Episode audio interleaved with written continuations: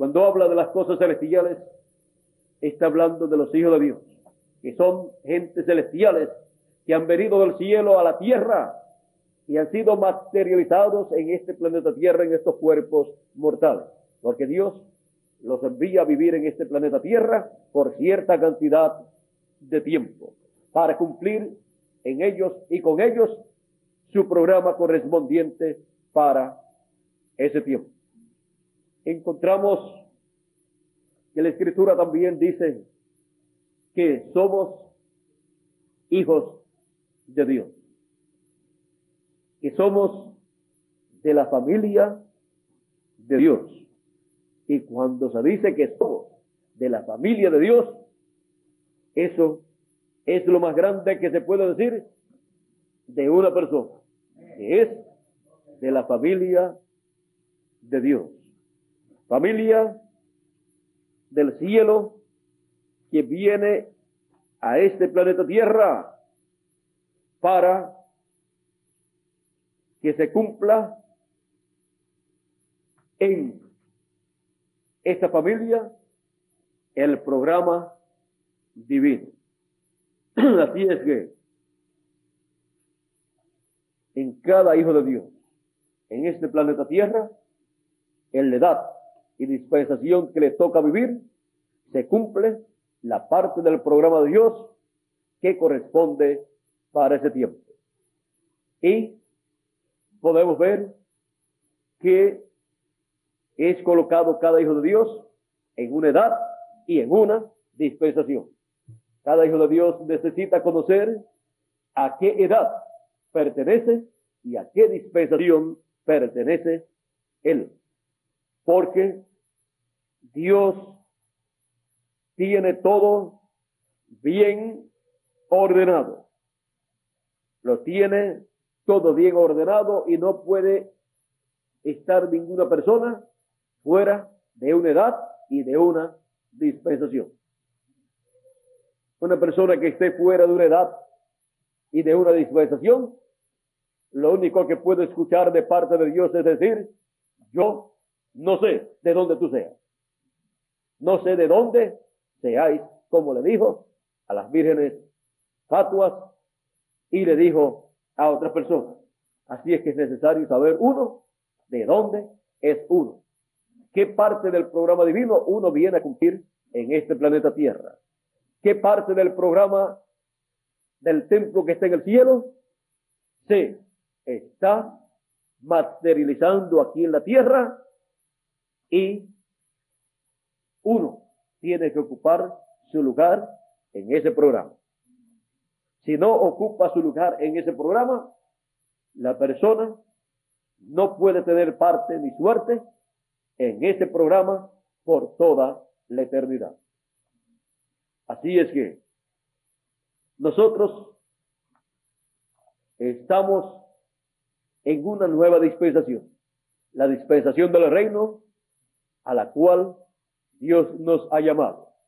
Él ha abierto la puerta a la dispensación del reino, como dijo el séptimo ángel mensajero, y el que quiera marchar a la tierra prometida, que marche. Un éxodo a la tierra prometida del glorioso reino milenial ha comenzado.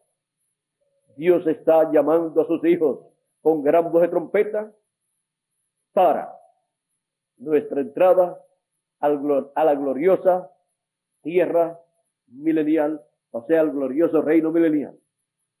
Y por cuanto el reino milenial pertenece a la dispensación del reino, primero entramos a la dispensación del reino y edad de la piedra angular y recibimos el mensaje del evangelio del reino para que se materialice en nosotros todas esas cosas del evangelio del reino.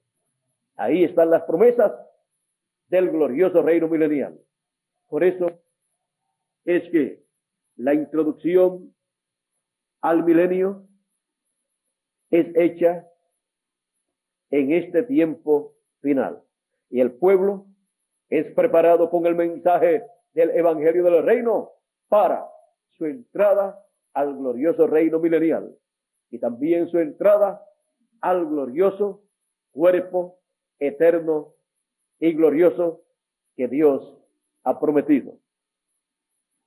La nueva tierra como reino es el glorioso reino milenial. Esa es la tierra prometida como tierra, como reino, y la tierra prometida como cuerpo es el cuerpo eterno que hemos de recibir. Así como recibimos de nuestros padres terrenales este, esta tierra, este cuerpo, a través de nuestro Señor Jesucristo. En el fin del tiempo recibiremos el cuerpo eterno y viviremos por toda la eternidad. Ahora, miren ustedes, fue en la dispensación de la gracia en su comienzo que las promesas hechas en el Antiguo Testamento de la resurrección de los santos del Antiguo Testamento fue cumplida. Fue cumplida no en la dispensación de la ley, sino en la dispensación de la gracia cuando el Señor Jesucristo resucitó. Fue una bendición dada en una dispensación y cumplida en otra dispensación. Y la bendición de la resurrección de los santos en Cristo de las edades pasadas, de las edades de la dispensación de la gracia, se va a materializar en la dispensación del reino, que es la dispensación que tiene la promesa de la gran voz de trompeta, llamando y juntando a los escogidos, la trompeta final que antecede a la resurrección de los muertos en Cristo. O sea, nuestra dispensación tiene todas las promesas que no han sido cumplidas en dispensaciones anteriores. Y tiene la promesa de la transformación de nosotros los que vivimos. Podemos ver que la dispensación del reino estaba prometida en la escritura. Podemos ver que Dios. Vino viajando, el ángel del pacto, Jesucristo, en teofanía, en cuerpo teofánico, en Espíritu Santo, ha venido viajando del oriente, la tierra de Israel, pasó por Asia Menor, donde allí se materializó la primera edad de la iglesia gentil y se materializó. Uno de los ojos de Jehová, de Dios, porque dice que Dios tiene siete ojos. No es siete ojos en lo literal. Ahora Dios tiene siete ojos. El cordero también aparece con siete ojos y siete cuerdas. Estos siete ojos son siete mensajeros. Siete espíritus, dice también los siete espíritus de Dios. Ahora, cada uno de esos espíritus de Dios es un espíritu teofánico de la sexta dimensión, un espíritu de profeta, el cual él envió en cada una de las edades de la iglesia gentil y a través de carne humana se manifestó y trajo el mensaje de cada edad. Y fue ese el ángel mensajero en cada edad correspondiente. O sea, un ángel mensajero para cada edad. San Pablo fue el primer ángel mensajero de la primera edad de la iglesia gentil, la cual fue manifestada en Asia Menor. Luego encontramos que el ángel del pacto, que es Jesucristo en Espíritu Santo, en teofanía, estaba con San Pablo. Y en diferentes ocasiones, dice San Pablo, que le apareció. Encontramos que luego pasó a Europa, donde envió siete ángeles, eh, cinco ángeles mensajeros en cinco edades diferentes. Esos fueron cinco ojos de Dios. Los cinco ojos, cinco ojos del Cordero. Y ya había enviado uno en Asia Menor a San Pablo, van seis. Y luego, en Norteamérica, envía el séptimo ángel mensajero, el séptimo ojo de los siete ojos del Cordero, de los siete ojos de Dios, de los siete espíritus de Dios siete espíritus de Dios enviados de parte de Dios, siete espíritus teofánicos materializados en carne humana y fueron conocidos como los siete ángeles mensajeros enviados de parte de Dios, a los cuales acompañó el ángel del pacto. Y ahora el ángel del pacto ha viajado a América Latina y al Caribe para abrir y manifestar una nueva dispensación, en donde nos acompaña desde su comienzo y nos acompañará por toda la eternidad. Todo el milenio estará con nosotros y por toda la eternidad. Él es el que abre y ninguno cierra. Y aunque escuchamos a Miguel que dijo que algunos trataron de cerrar la dispensación del reino, o sea, hacer que no prosperara nuestra dispensación, miren ustedes, nadie puede parar una dispensación cuando Dios la abre, porque Él es el que abre y ninguno cierra. Y hay de aquel que trate de cerrar una edad o una dispensación cuando Dios la abre. Eso es ponerse en contra del mismo Dios. Miren ustedes, eh, cuando eh, Amalet trató de detener, cuando trató de detener al pueblo hebreo, Dios dijo que Amalet se había levantado en contra del trono de Dios. Y levantarse en contra del trono de Dios, eso significaba para el pueblo amalecita que habría guerra todo el tiempo. O sea, el trono de Dios estaría en guerra en contra de Amalek.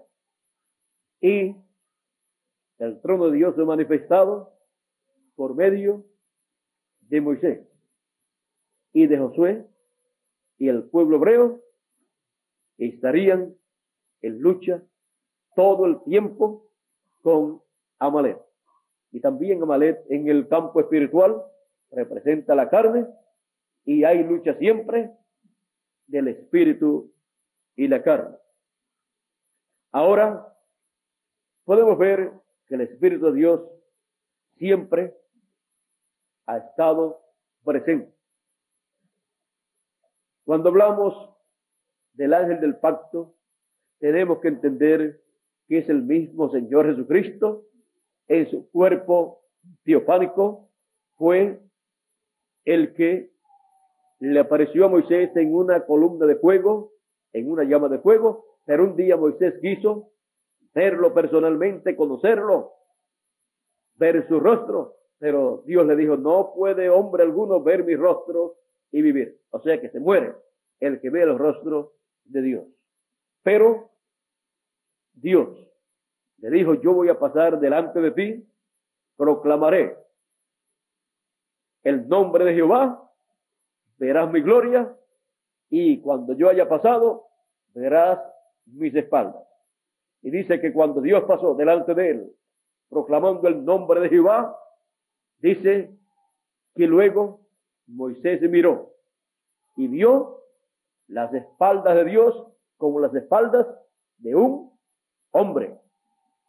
Porque el ángel del pacto es un hombre, un ángel, un hombre de otra dimensión, de otro mundo. Es un hombre de la sexta dimensión, el cual ha estado guiando al pueblo hebreo y también ha estado guiando a la iglesia del Señor Jesucristo. O sea, ese hombre de esa sexta dimensión es el Señor Jesucristo en su cuerpo teofánico, el cual le apareció en muchas ocasiones a diferentes profetas de Dios del Antiguo Testamento y también del Nuevo Testamento. Él es el que ha estado guiando todo ese programa divino en favor de los hijos de Dios. Y Él está con su pueblo en este tiempo final. Él está guiándonos en una nueva dispensación, la dispensación del reino. Está dándonos su mensaje. Yo de mí mismo no le he dado mensaje alguno, sino que yo les he dado ustedes el mensaje que Él me ha dado para ustedes. Y aunque haya tenido personas que han pensado que no es el mensaje que debe ser dado, yo he estado de acuerdo con ellos en este sentido. No es el mensaje que debe ser dado para una dispensación que ya ha pasado, sino que es el mensaje para una nueva dispensación que ha sido abierta por el ángel del pacto por el Señor Jesucristo.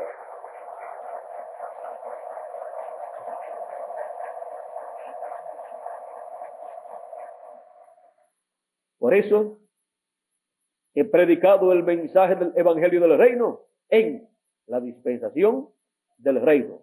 Y les he sido sincero, he sido sincero con ustedes y les he dicho que es el mensaje del Evangelio del Reino y que Dios nos ha llamado a una nueva dispensación, a la dispensación del Reino, donde el ángel del pacto, el Señor Jesucristo, está con nosotros, guiándonos, bendiciéndonos y materializando las bendiciones del cielo y las cosas que están en el cielo en el lugar santísimo. Él ha estado, está y estará materializándolas en nuestra dispensación en la edad del lugar santísimo de su templo espiritual.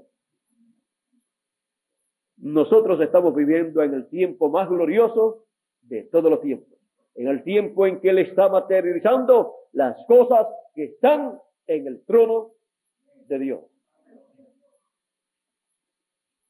Y por esa causa es que el libro sellado con siete sellos, al ser abierto, es traído a la tierra y es colocado en el lugar santísimo del templo espiritual materializado en la forma de un mensaje, el mensaje del Evangelio del Reino, inmaterializado en carne humana en cada uno de nosotros.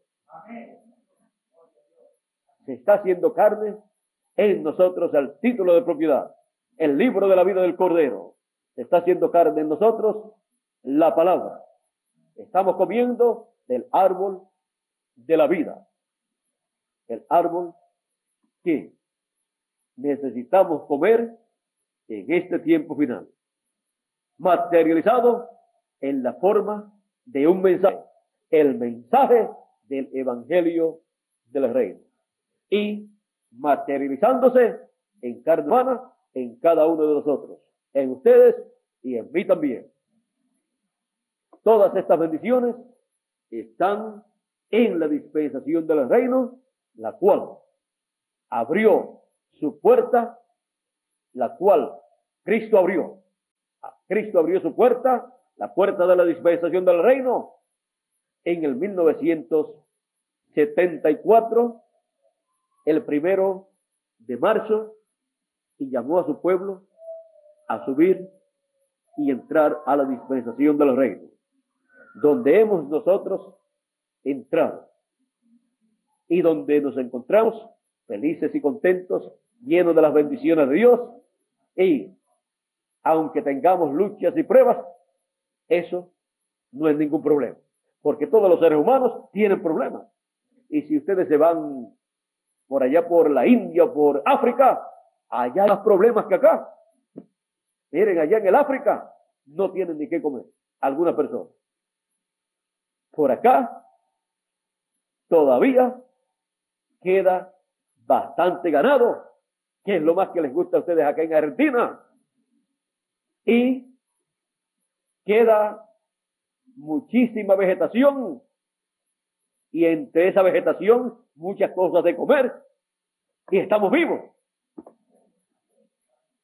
Por allá, por el África, por la India y por otros lugares, y en Haití, cerca de acá de nosotros también, están muy mal económicamente. Y están en tinieblas espiritualmente hablando porque no conocen nada de lo que Dios está haciendo en nuestro tiempo. Miren, la bendición está en el programa que Dios tiene para el tiempo en que uno vive. Haya o no haya problemas en ese tiempo, ahí está la bendición. Porque es una bendición que no solamente cubre el tiempo en que uno vive, sino que es una bendición que pasa también con nosotros al glorioso reino milenial y luego continúa con nosotros en la eternidad. Por eso fue que cuando el Señor Jesucristo habló a sus discípulos diciéndole que el que siembra, el que siembra y el que recoge para vida eterna lo hacen. ¿Por qué?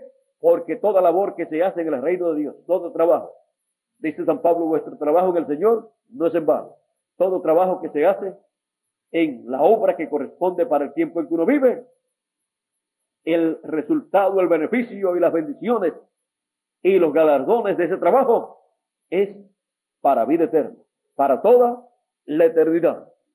Para toda la eternidad le acompañarán los resultados de del programa de Dios realizado en el tiempo en que usted está viviendo. Ahora en nosotros, Él está derramando su bendición, dándonos su palabra, materializando su palabra en cada uno de nosotros en carne humana. Y pronto seremos transformados. Falta muy poco tiempo, ya llevamos 20 años conforme al calendario gentil, conforme al calendario eh, de Dios o conforme al calendario hebreo, como le quieran llamar, que tienen eh, 30 años, 30 días los meses y 360 días los años. Por ahí a mediados del mes de noviembre se cumplieron los 20 años. O sea que llevamos, conforme al calendario de Dios, 20 años con tres meses y unos tres meses y medio y no sabemos eh, cuánto tiempo más falta para nosotros ser transformados. Pero una cosa sí sabemos, que nosotros vamos a ser transformados en nuestra edad y nuestra dispensación. Porque es la dispensación que tiene la promesa de los muertos en Cristo de las edades pasadas ser resucitados y los que estamos vivos ser transformados. No hay ninguna otra edad y ninguna otra dispensación fuera de nuestra edad de la piedra angular y de nuestra dispensación del reino que tenga la trompeta final o gran voz de trompeta. Si les pregunta acerca de la trompeta final, bueno, ¿qué es eso? No saben lo que es. Le pregunta de la trompeta final o gran voz de trompeta a los que todavía están en otras edades o otras dispensaciones y no saben lo que es. Y están esperando, quieren la resurrección de los santos del pasado, quieren la transformación de sus, de sus cuerpos, pero sin escuchar la trompeta final, no hay transformación para sus cuerpos. Y para uno escuchar un mensaje, una trompeta que Dios ha prometido, uno tiene que estar en la edad y en la dispensación donde esa trompeta tiene que ser tocada. Si está fuera, no la escucha. Así fue en las edades pasadas, así fue en las dispensaciones pasadas. Miren ustedes, Jesucristo vino en su primera venida y no lo vieron, no lo reconocieron y estaba allí con ellos. ¿Por qué? Jesucristo estaba en una nueva dispensación que había comenzado cuando Juan el Bautista lo bautizó. Allí estaban haciendo, comenzando, abriéndose la dispensación de la gracia. Pero se quedaron los demás en la dispensación de la ley. En la dispensación de la ley no veían al Mesías, Pero los que entraron a la dispensación de la gracia, los apóstoles de Jesús, cuando preguntó Jesús, ¿quién dicen los hombres que es el Hijo del Hombre? Decían, bueno, unos dicen que tú eres Elías, otros piensan que tú eres Juan el Bautista que ha resucitado, y otros piensan que eres algún profeta. ¿Y ustedes, quién dicen ustedes? Que es el Hijo del Hombre. Pedro dice, tú, tú eres el Cristo, el Hijo del Dios viviente. ¿Ves? Porque Pedro había entrado a una nueva dispensación y estaba viendo el cumplimiento, la materialización de la promesa mesiánica correspondiente para ese tiempo final. Tiempo final de la dispensación de la ley. Había llegado a su final la dispensación de la ley, pero había llegado a su comienzo. Había llegado el comienzo de la dispensación de la gracia. Y ahora hemos llegado al comienzo de la dispensación del reino y ya lleva 20 años que ha comenzado la dispensación del reino. Y la dispensación del reino continuará y tendrá luego, más adelante, un glorioso reino milenial. Así es que podemos ver la bendición y privilegio grande que tenemos nosotros de estar en la dispensación del reino, porque ahí es que están todas las bendiciones de Dios. Ya llevamos 20 años y yo en la actualidad, hoy tengo más ánimo y todos estos días tengo más ánimo que el que tenía cuando empecé. Cuando empecé no veía tan claro todo el programa, pero él me hablaba, me enseñaba, me decía y yo iba caminando en pos de él. Y él me ha dado en cada ocasión su palabra para su pueblo y ya el día de la dispensación del reino ha esclarecido tanto que ya podemos ver claramente lo que es una nueva dispensación, lo que es la dispensación del reino, lo que es el mensaje del evangelio del reino y todas estas cosas y lo que es el pueblo de la dispensación del reino y las promesas que tiene ese pueblo. Así es que yo le doy gracias a Dios por la dispensación del reino que Él ha comenzado. Ha sido, no yo, el ángel del pacto, el que abrió la dispensación del reino. Y cuando Él abre, ninguno cierra. Yo estoy muy feliz en la dispensación del reino. Y le doy gracias a Dios que abrió la dispensación del reino en el 1974. La abrió completa para que nosotros entráramos a esa dispensación. Y siguen entrando. La puerta no se va a cerrar. Va a estar abierta y van a entrar 144 mil hebreos también. Así es que yo espero que cada uno de ustedes, entendiendo estas cosas, esté agradecido a Dios por la bendición tan grande que Él nos ha dado. Que Dios nos continúe bendiciendo a todos con todas las bendiciones de la dispensación del reino y con todas las bendiciones de la primogenitura y pronto transforme nuestro cuerpo. Con nosotros nuevamente Miguel Bermúdez Marín. Muchas gracias.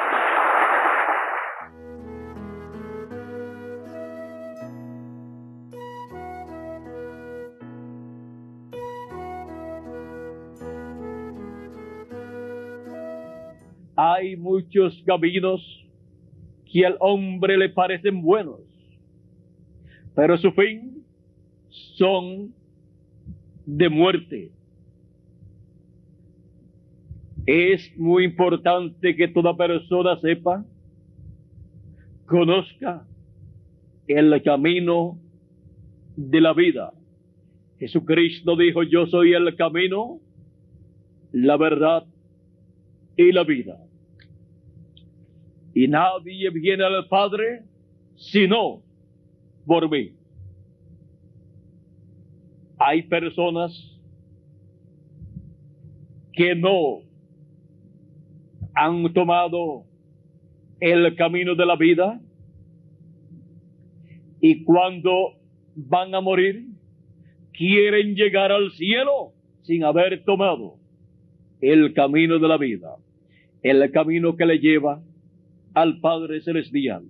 Pues Jesucristo dijo, yo soy el camino, la, el camino, la verdad y la vida, y nadie viene al Padre sino por mí. No hay otra forma de llegar a Dios. Ahora para cada tiempo Dios ha tenido su programa siendo llevado a cabo en este planeta Tierra. Para que así todos los seres humanos que desean llegar al reino de Dios, al reino de Jesucristo, con vida eterna, puedan tomar la ruta, el camino de la vida y llegar a la vida eterna con Cristo y vivir por toda la eternidad en el reino de Dios. Ahora encontramos que Dios tiene un programa y tiene en el cielo el libro de la vida con la sección del libro de la vida del Cordero en donde están escritos los nombres de todos los hijos de Dios. Y de edad en edad y de dispensación en dispensación, ha estado haciendo el llamado a sus hijos para que vengan a Él, entren en su programa y formen parte del cuerpo místico de Jesucristo, o sea, vengan a formar parte de la iglesia del Señor Jesucristo. Y ahí, por medio del nuevo nacimiento, del agua y del espíritu, nacen en el cuerpo místico de, de Jesucristo y así vienen a ser, a ser parte de la iglesia del Señor Jesucristo. La iglesia del Señor Jesucristo es la que tiene la promesa de la resurrección de los muertos en Cristo en el día postrero y los que estamos vivos la promesa de ser transformados para ser a imagen y semejanza de Jesucristo con vida eterna.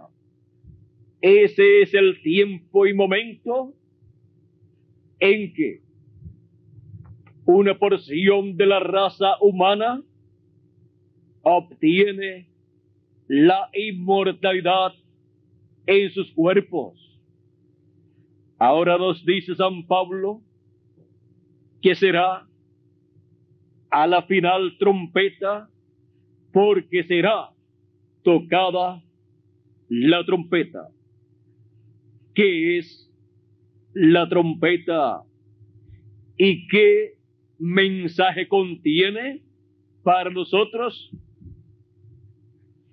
Para conocer lo que es esta trompeta final, necesitamos entender que siempre que la voz de Dios, la voz de Jesucristo, ha hablado a su pueblo, ha sido simbolizada su voz, o en un trueno, o en más de un trueno, o en una trompeta.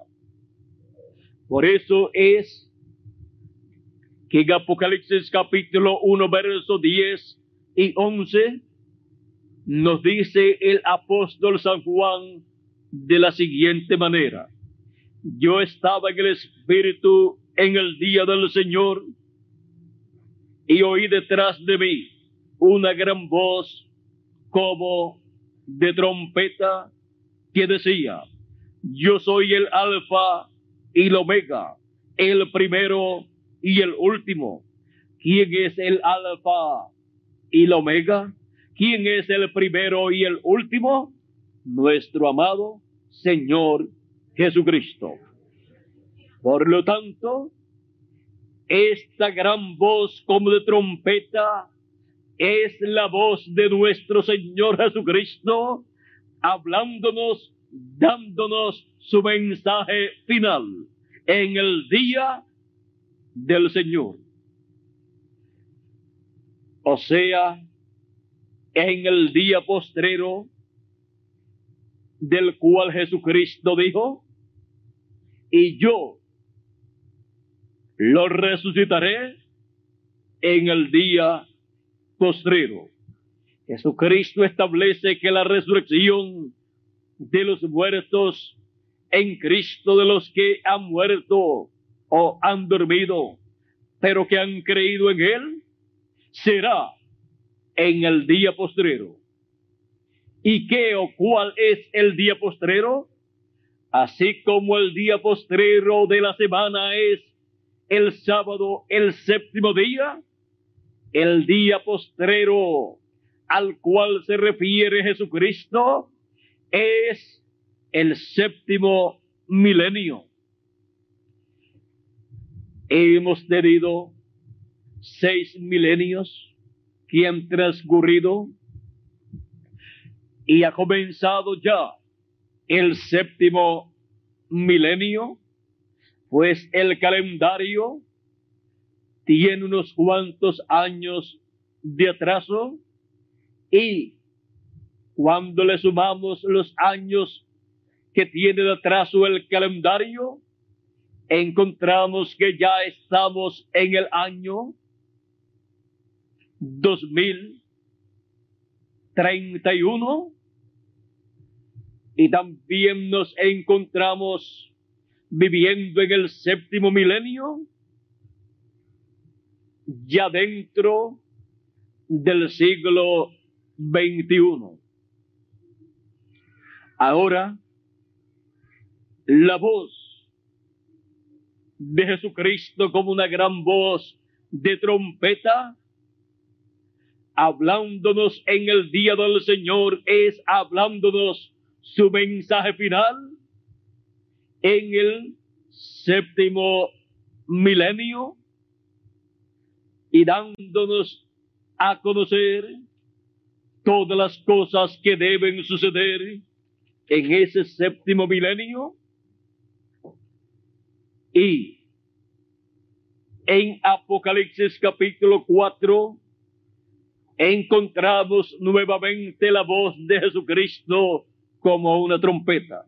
Y dice así, después de esto miré y aquí una puerta abierta en el cielo y la primera voz que oí como de trompeta hablando conmigo, dijo, sube acá y yo te mostraré las cosas que sucederán después de estas. Ahora aquí, Juan ve una puerta abierta en el cielo y escucha una voz como de trompeta hablando con él, que le dijo, sube acá y yo te mostraré las cosas que sucederán después de estas.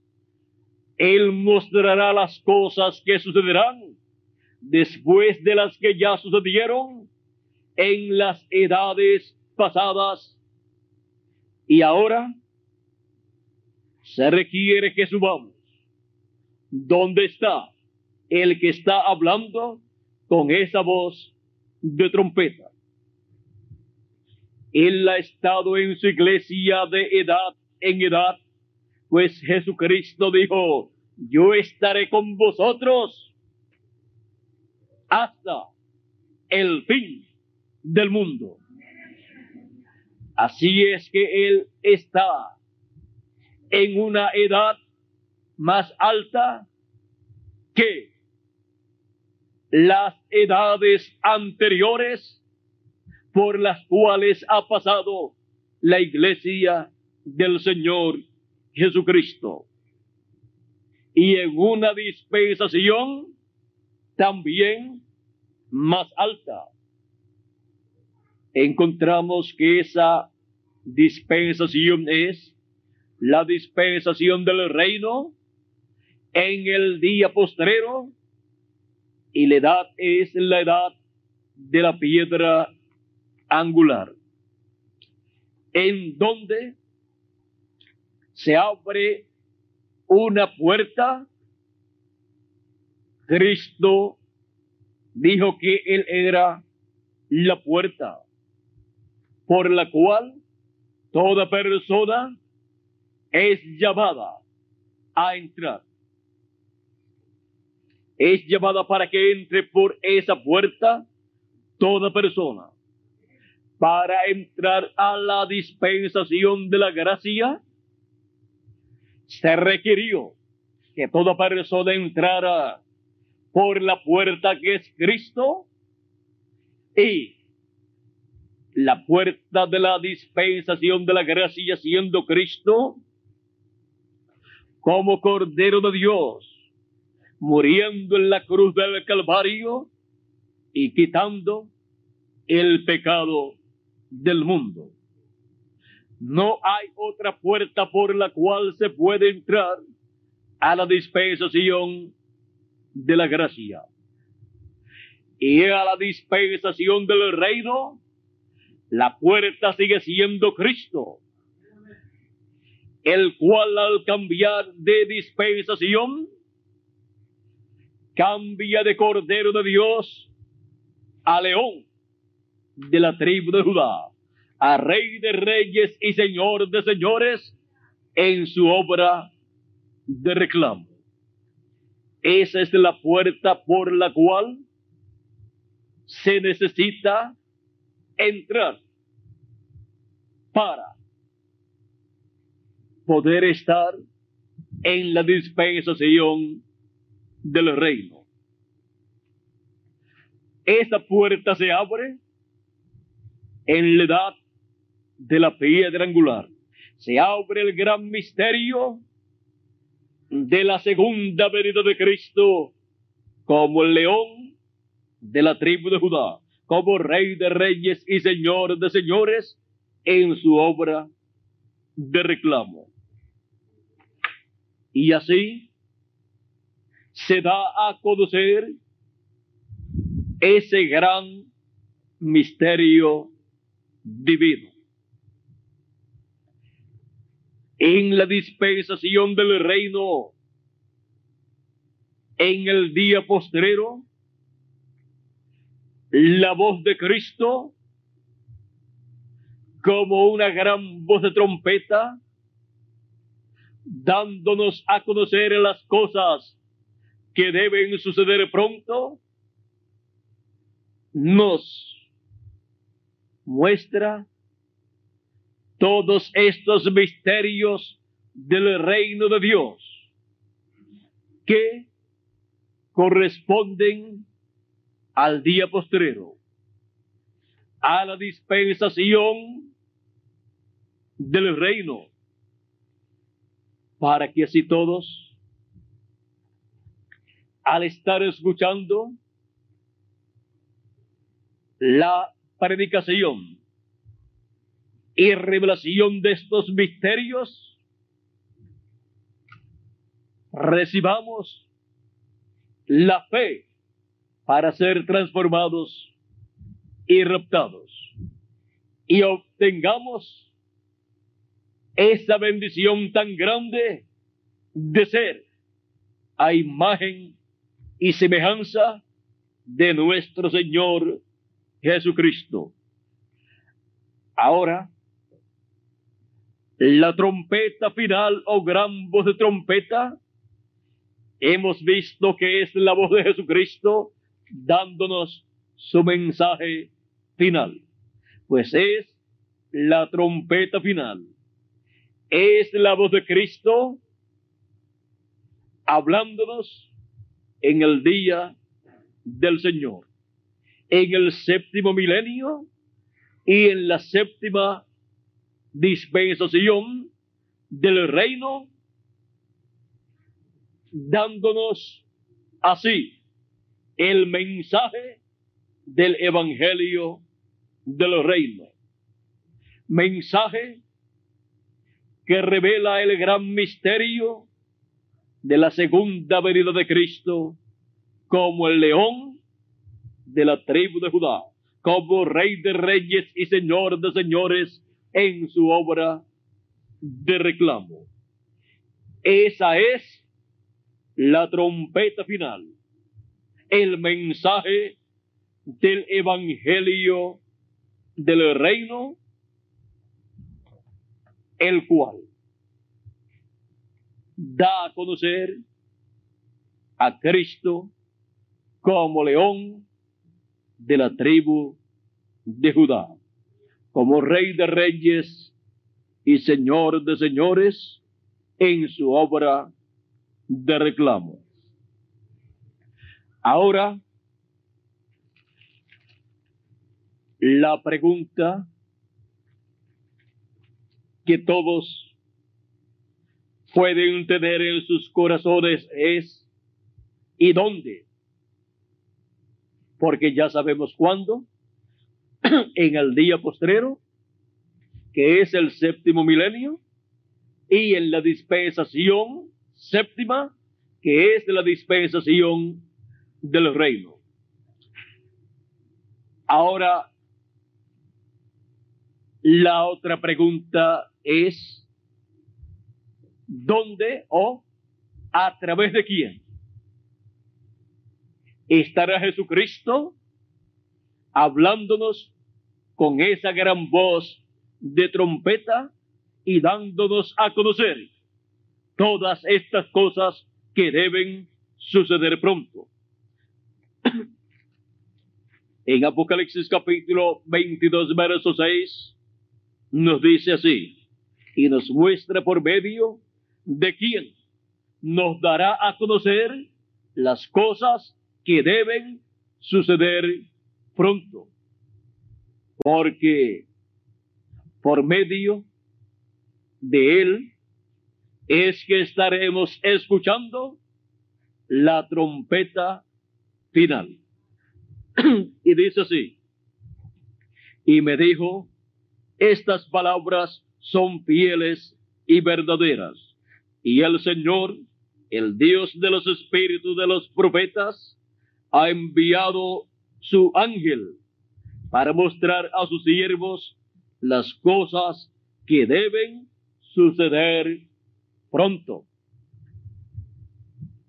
Por medio de quien nos da a conocer las cosas que deben suceder pronto, por medio de su ángel mensajero, que es el enviado de Jesucristo, el enviado de Dios, para dar testimonio de estas, de estas cosas, para dar a conocer estas cosas a todos los hijos de Dios. Por eso Apocalipsis capítulo 22, verso 16, también nuestro Señor Jesucristo nos dice, yo Jesús he enviado mi ángel para daros testimonio de estas cosas en las iglesias. ¿Por medio de quién es que escucharíamos la trompeta final dándonos a conocer las cosas que deben suceder pronto? Por medio del ángel del Señor Jesucristo es por medio de su ángel que son dadas a conocer las cosas que deben suceder pronto, porque es él, el ángel mensajero, que viene con la trompeta final. O sea que viene con el mensaje final de Jesucristo con el mensaje del Evangelio del Reino, con el mensaje que da a conocer el gran misterio de la segunda venida de Cristo como el león de la tribu de Judá, como rey de reyes y señor de señores en su obra de reclamo. El mensaje de la dispensación de la gracia dio a conocer a Cristo como el Cordero de Dios en su obra de reclamo para la dispensación de la gracia. Pero para la dispensación de los reinos es el mensaje del Evangelio de los reinos el que da a conocer a Cristo como león de la tribu de Judá y su obra de reclamo. Ahora teniendo en claro todas estas cosas y viendo que es en la edad de la piedra angular la edad más alta a la cual la iglesia del Señor Jesucristo es llamada y es colocada ahí por medio del mensaje de la trompeta final, por medio del mensaje del Evangelio del Reino, encontramos que la escritura nos está mostrando el camino de Dios, el camino de Cristo que nos llevará a la transformación de nuestros cuerpos y a la resurrección de los que han dormido o han muerto en el pasado creyendo en nuestro Señor Jesucristo. Hemos visto el camino establecido por Dios para recibir el mensaje de la trompeta final escuchar la voz de Cristo en el fin del tiempo, en el día postrero y obtener la fe para ser transformados y reptados. Por esa causa fue que Jesucristo en San Mateo capítulo 24 verso 31 dijo, y enviará sus ángeles con gran voz de trompeta y juntarán a sus escogidos. Con ese mensaje de gran voz de trompeta que es la voz de Jesucristo, hablándonos en el tiempo final, el mensaje final, el mensaje del Evangelio del Reino, con el cual nos da a conocer el gran misterio de la segunda venida de Cristo como el león de la tribu de Judá, como rey de reyes y señor de señores en su obra de reclamo. Por eso fue que también Cristo mostró la venida del Hijo del Hombre con sus ángeles con poder y gloria. Y cuando fue al monte de la transfiguración, su rostro resplandeció como el sol, porque el sol representa a Cristo. Él dijo, yo soy la luz del mundo. Ahora, el sol es el astro rey. Y nuestro Señor Jesucristo es el Rey de Reyes y Señor de Señores. Por esa causa Él representó su segunda venida en el nacimiento del sol y también en el león de la tribu de Judá, pues el león es el rey de todos los animales. Encontramos que Cristo nos habló de su segunda venida y nos habló de su voz como una gran voz de trompeta o trompeta final para el día postrero. Jesucristo dijo, todos los muertos escucharán la voz del Hijo de Dios y se levantarán, resucitarán. ¿Para cuándo? Para el día postrero. Ahora hemos visto la forma en que todos los hijos de Dios podrán escuchar la voz de Jesucristo, esa gran voz de, trompeta, esa trompeta final hablándonos en el día postrero, por medio de su ángel mensajero, dándonos el mensaje del Evangelio del Reino. Pues esa es la trompeta final, sonando en el día postrero, para la restauración a la vida eterna de todos los hijos de Dios. Por eso habrá una resurrección de los muertos en Cristo y una transformación de los que estamos vivos y obtendremos la inmortalidad.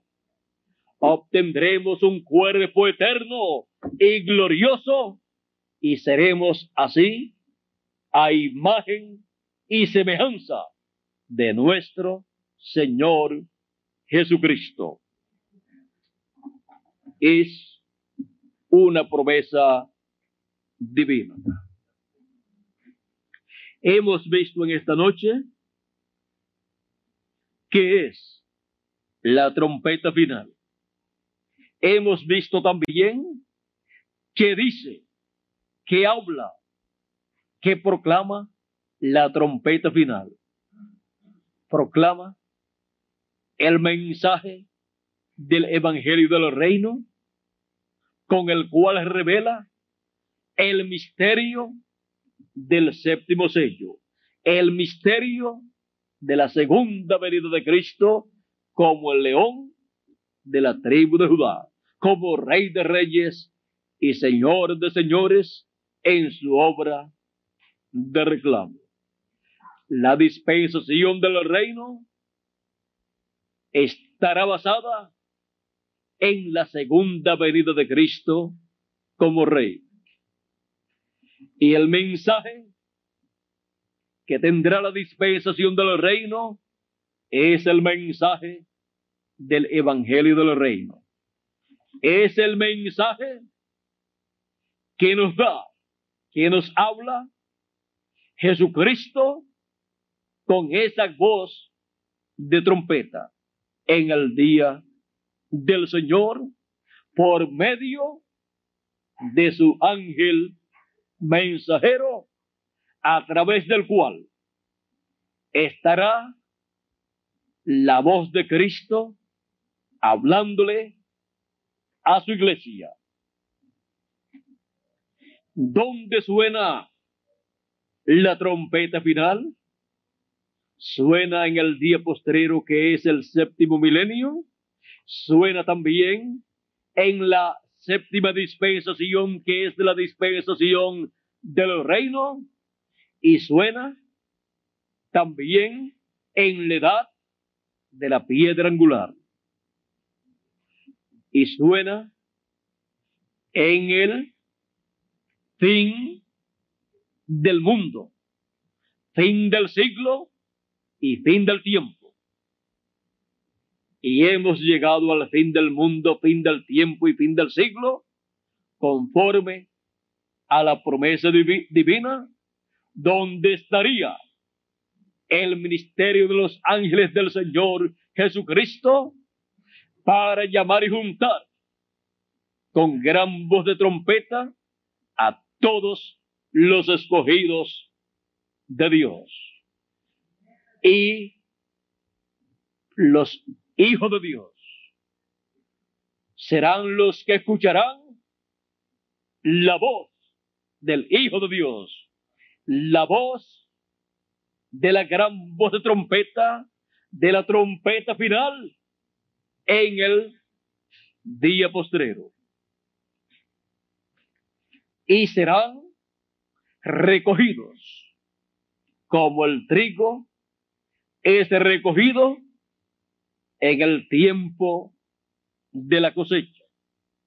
Y así se cumplirá la parábola del trigo y de la cizaña, en donde el Hijo del Hombre envía sus ángeles para llevar a cabo la gran cosecha y colocar el trigo en el alfolí de Dios y la cizaña echarla en el horno de fuego, donde será el lloro y el crujir de dientes, en donde los malos serán quemados, como dice el profeta Malaquías en el capítulo 4, verso 1, donde dice, he aquí, viene el día ardiente como un horno, y todos los soberbios y todos los que hacen maldad serán estopa. Y aquel día que vendrá, los abrazará, ha dicho Jehová de los ejércitos, y no les dejará ni raíz ni rama. Eso será lo que ocurrirá con la cizaña, los hijos del malo, pero que del trigo de los hijos de Dios, sigue diciendo, mas a vosotros los que teméis mi nombre, nacerá el sol de justicia y en sus alas traerá salvación. Y saldréis y saltaréis como becerros de la manada. Aquí tenemos la promesa grande para los hijos de Dios. Nacerá el sol de justicia. ¿Quién es el sol? Jesucristo. Nacerá el sol de justicia es, nacerá la segunda venida de Cristo como el Rey de Reyes y Señor de Señores. Porque el sol es el astro rey. Y ahora, cuando el sol nace, ha comenzado un nuevo día. Y con el nacimiento del sol de justicia, con el nacimiento de la segunda venida de Cristo, un nuevo día dispensacional ha nacido, ha comenzado. Y ese nuevo día dispensacional es la dispensación del reino. Y también un nuevo día milenial ha comenzado, que es el séptimo milenio. Y así todo Dios lo pone a funcionar de acuerdo a lo establecido para el día postrero. Dios hace que todo funcione de acuerdo a ese día, a lo que está prometido para el día postrero.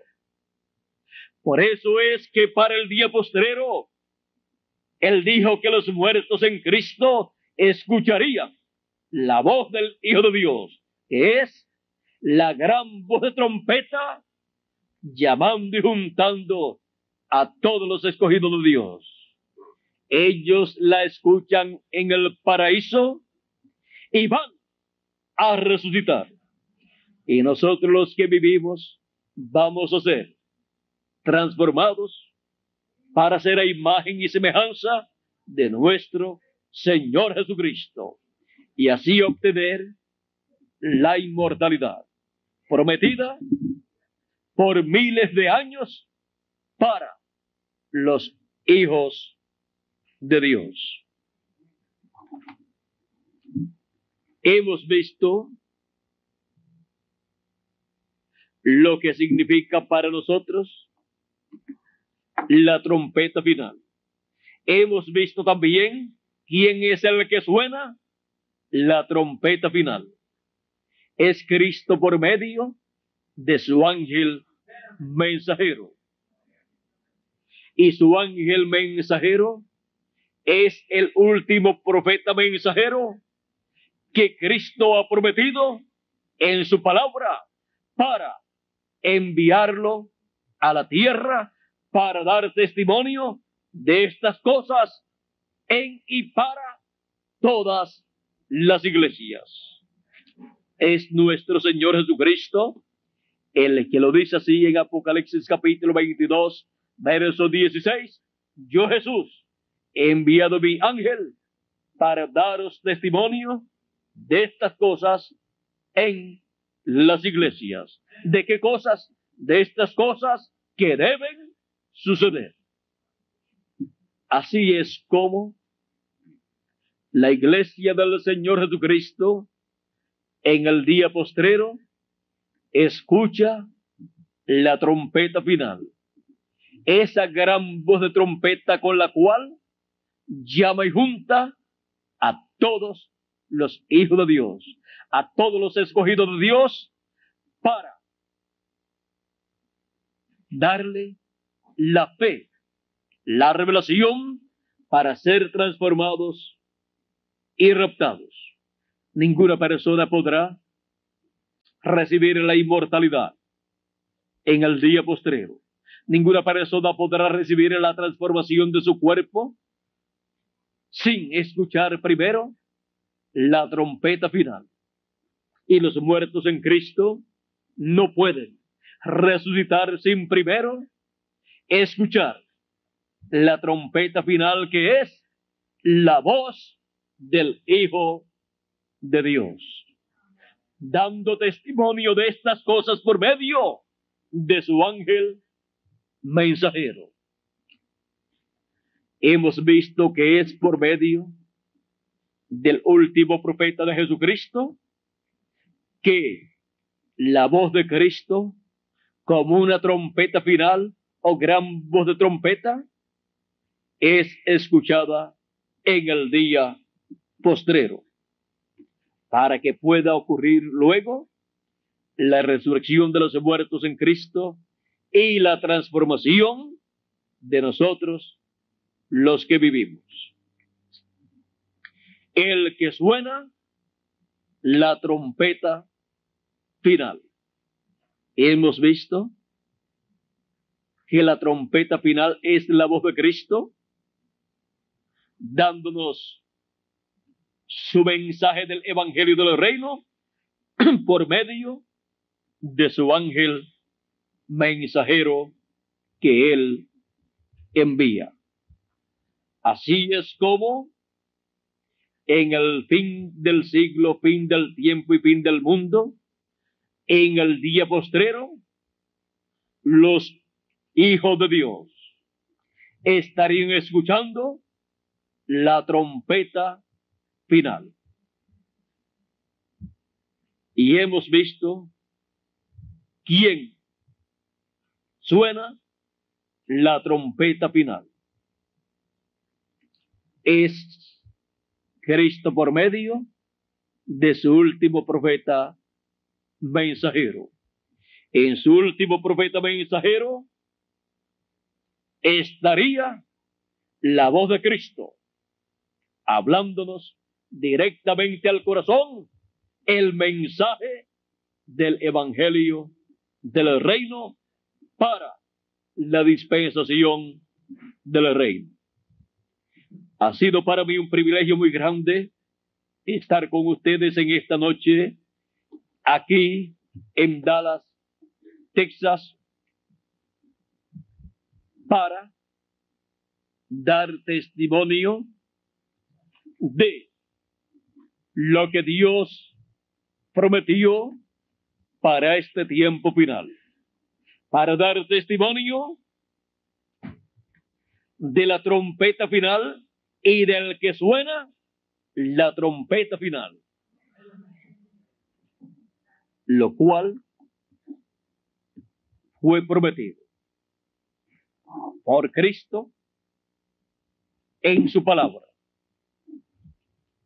Así es que hemos visto que no es la imaginación humana, sino que es la palabra prometida de Dios, la cual tenemos escrita en la Biblia.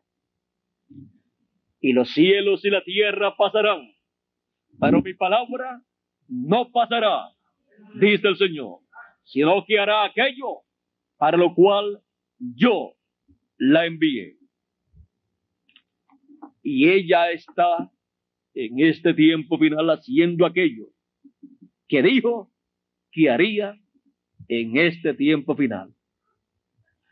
Y las escrituras correspondientes para el fin del tiempo están siendo cumplidas gradualmente.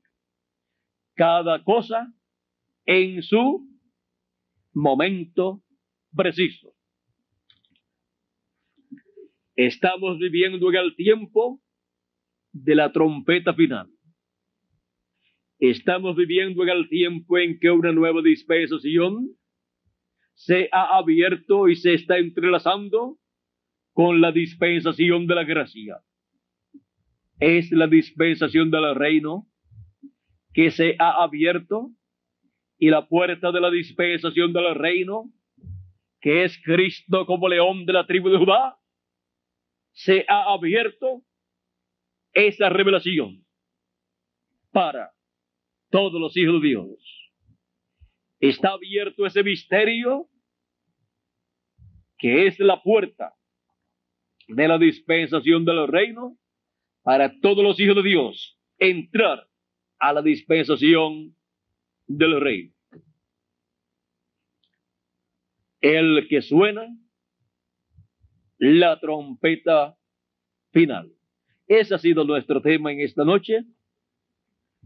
Y hemos visto que todo es sencillo. Porque Dios las cosas grandes que ha prometido las realiza en forma sencilla.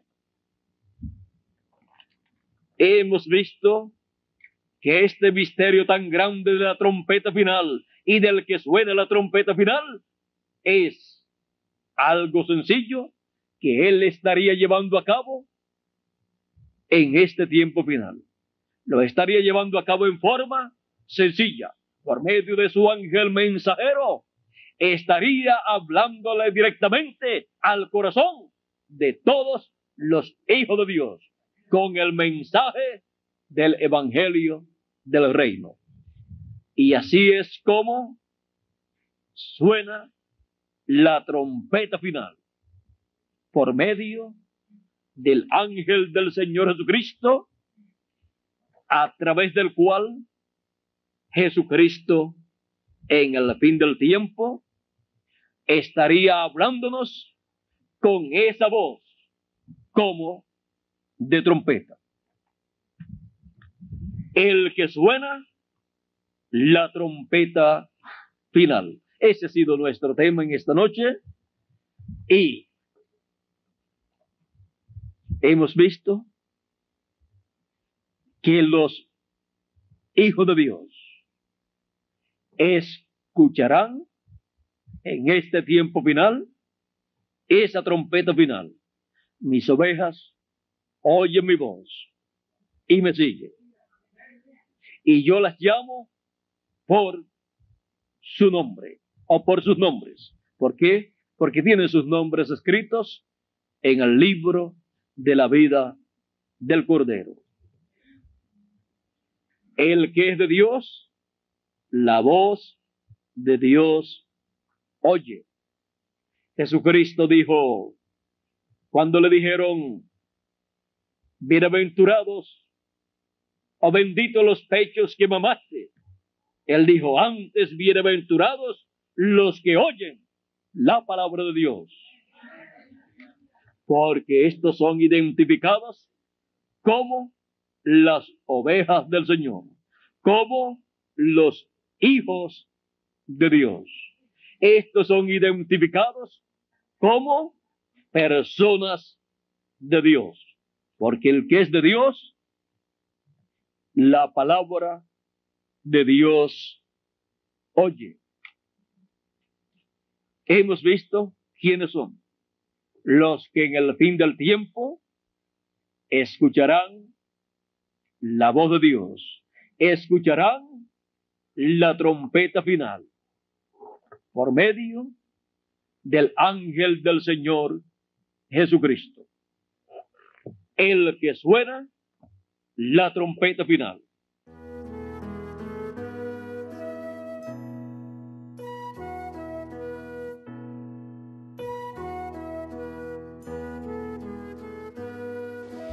Y encontramos que con el sonido de la séptima trompeta, el mensaje para Israel será el mensaje del Evangelio del Reino, a través del cual el misterio de la venida del Mesías será abierto al pueblo hebreo. Y el pueblo hebreo comprenderá la segunda venida de Cristo como león de la tribu de Judá, como rey de reyes y señor de señores en su obra de reclamo, como hijo del hombre e hijo de David, para sentarse en el trono de David y reinar sobre el pueblo hebreo y sobre todas las naciones. Como hijo de David, él es el heredero al trono de David para sentarse en él y reinar sobre el pueblo hebreo. Y como hijo del hombre, Él es el heredero a este planeta Tierra con todos sus habitantes, con todas las naciones, para reinar sobre todas las naciones.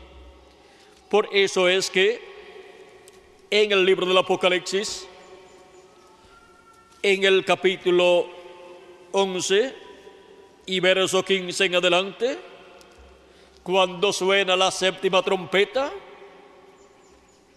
vean ustedes, los reinos de este mundo vendrán a ser de nuestro Señor. Dice así, capítulo 11, verso 15 en adelante de Apocalipsis, el séptimo ángel tocó la trompeta y hubo grandes voces en el cielo que decían, los reinos del mundo han venido a ser de nuestro Señor y de su Cristo, y Él reinará por los siglos de los siglos. Y los veinticuatro ancianos que estaban sentados delante de Dios en sus tronos, se postraron sobre sus rostros y adoraron a Dios, diciendo, te damos gracias, Señor Dios Todopoderoso, el que eres y que eras y que has de venir porque has tomado tu gran poder y has reinado. Y se iraron las naciones y tu ira ha venido. Y el tiempo de juzgar a los muertos y de dar el galardón a tus siervos los profetas, a los santos y a los que temen tu nombre, a los pequeños y a los grandes, y de destruir a los que destruyen la tierra.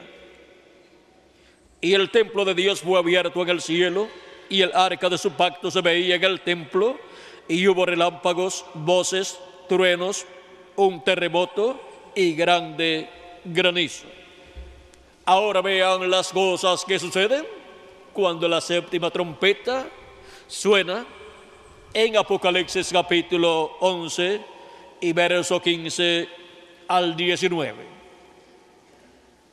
Esa séptima trompeta Vean ustedes, es la trompeta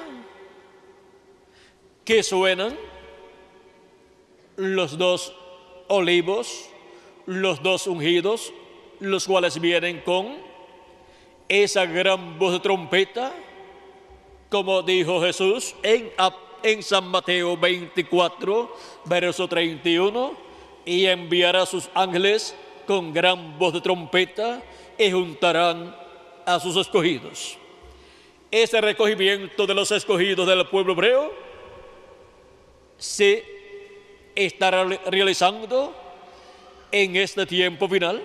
Ya Dios los tiene en su tierra allá en Israel y solamente falta que suene para el pueblo hebreo esa séptima trompeta que es esa gran voz de trompeta de la cual habló Cristo en San Mateo 24 y verso 31, donde dice, y enviará sus ángeles con gran voz de trompeta y juntarán a sus escogidos. Tanto para los escogidos del pueblo hebreo como para los escogidos de la iglesia del Señor Jesucristo entre los gentiles, esa séptima trompeta, que es la gran trompeta, trompeta final, suena y llama a todos los escogidos primeramente de entre los gentiles y después del pueblo hebreo. Esa séptima trompeta sonando es la voz de Jesucristo hablando en este día postrero y dándonos su mensaje final el mensaje de la gran voz de trompeta del Evangelio del Reino que gira alrededor de la segunda venida de Cristo como el león de la tribu de Judá, como rey de reyes y señor de señores en su obra de reclamo. Para los escogidos entre los gentiles, esto es lo que producirá el llamado de recogimiento de todos los escogidos de entre los gentiles y les dará la fe para ser transformados y raptados en el día postrero, o sea, en el séptimo milenio, para el cual Cristo dijo que resucitará a los creyentes en el que han partido. San Juan capítulo 6, verso 39 al 40.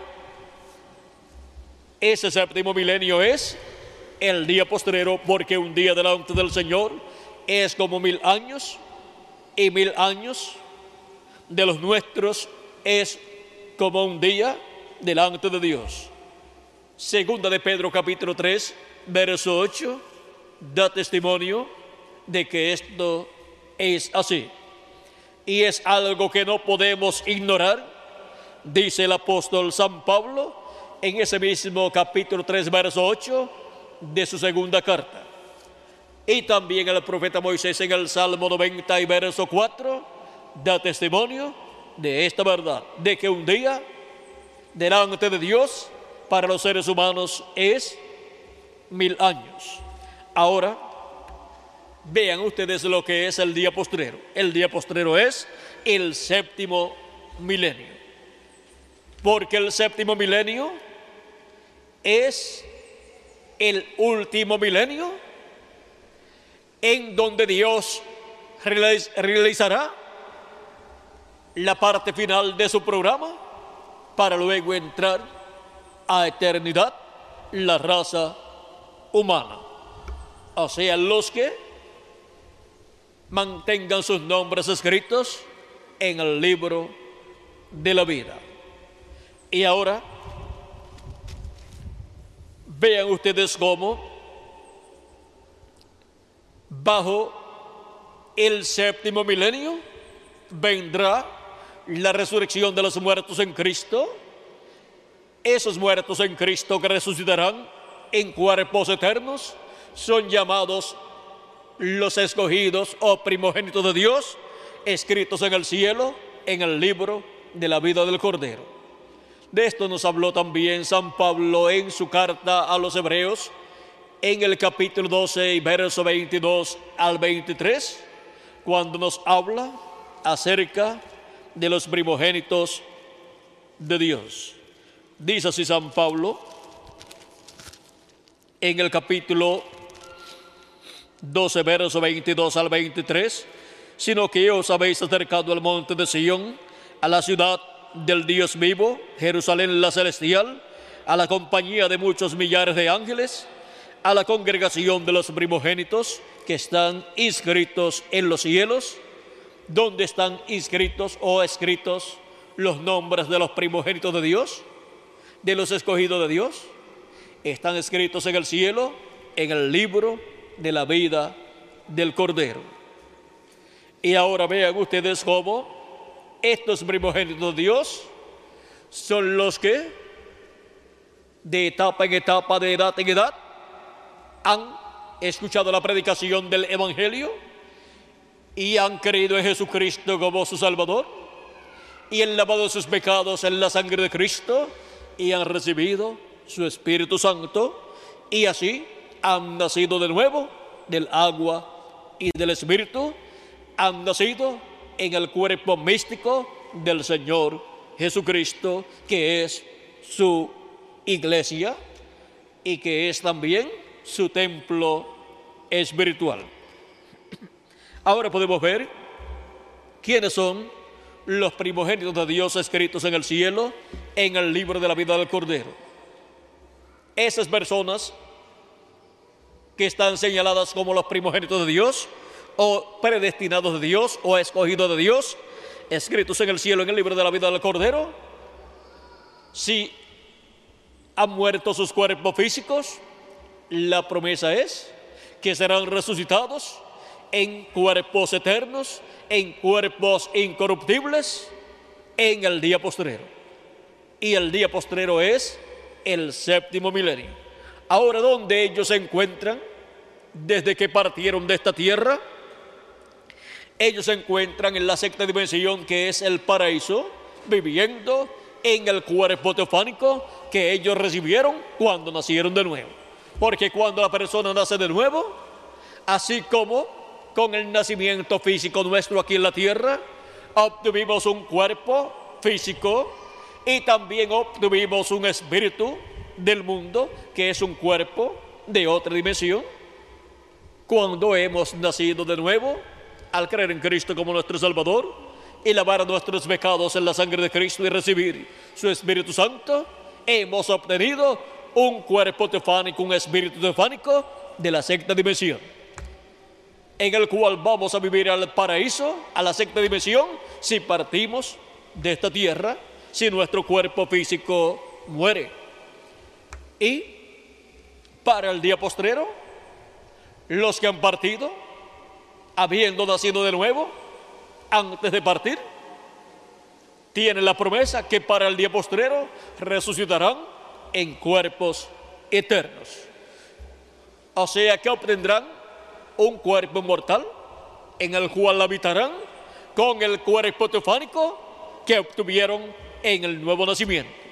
O sea que cada primogénito de Dios vendrá de la sexta dimensión con su cuerpo teofánico para vivir en un cuerpo físico eterno y glorificado e incorruptible, el cual recibirán en el día postrero, o sea, en el séptimo milenio. Ahora, la persona en sí es alma viviente. Eso es lo que en realidad es el ser humano. Y el alma, pues tiene un cuerpo teofánico de la sexta dimensión, esto es los primogénitos de Dios, el cual obtienen cuando nacen de nuevo y obtendrán un cuerpo físico eterno, incorruptible y glorificado en el séptimo milenio, o sea, en el día postrero, en el cual resucitarán para vivir nuevamente en un cuerpo físico, pero glorificado y eterno. Y así vendrán a ser a imagen y semejanza de nuestro amado Señor Jesucristo. y nosotros los que vivimos en este tiempo final y hemos creído en Cristo como nuestro Salvador y hemos lavado nuestros pecados en la sangre de Cristo y hemos recibido su Espíritu Santo, hemos recibido un cuerpo teofánico, un espíritu teofánico de la sexta dimensión.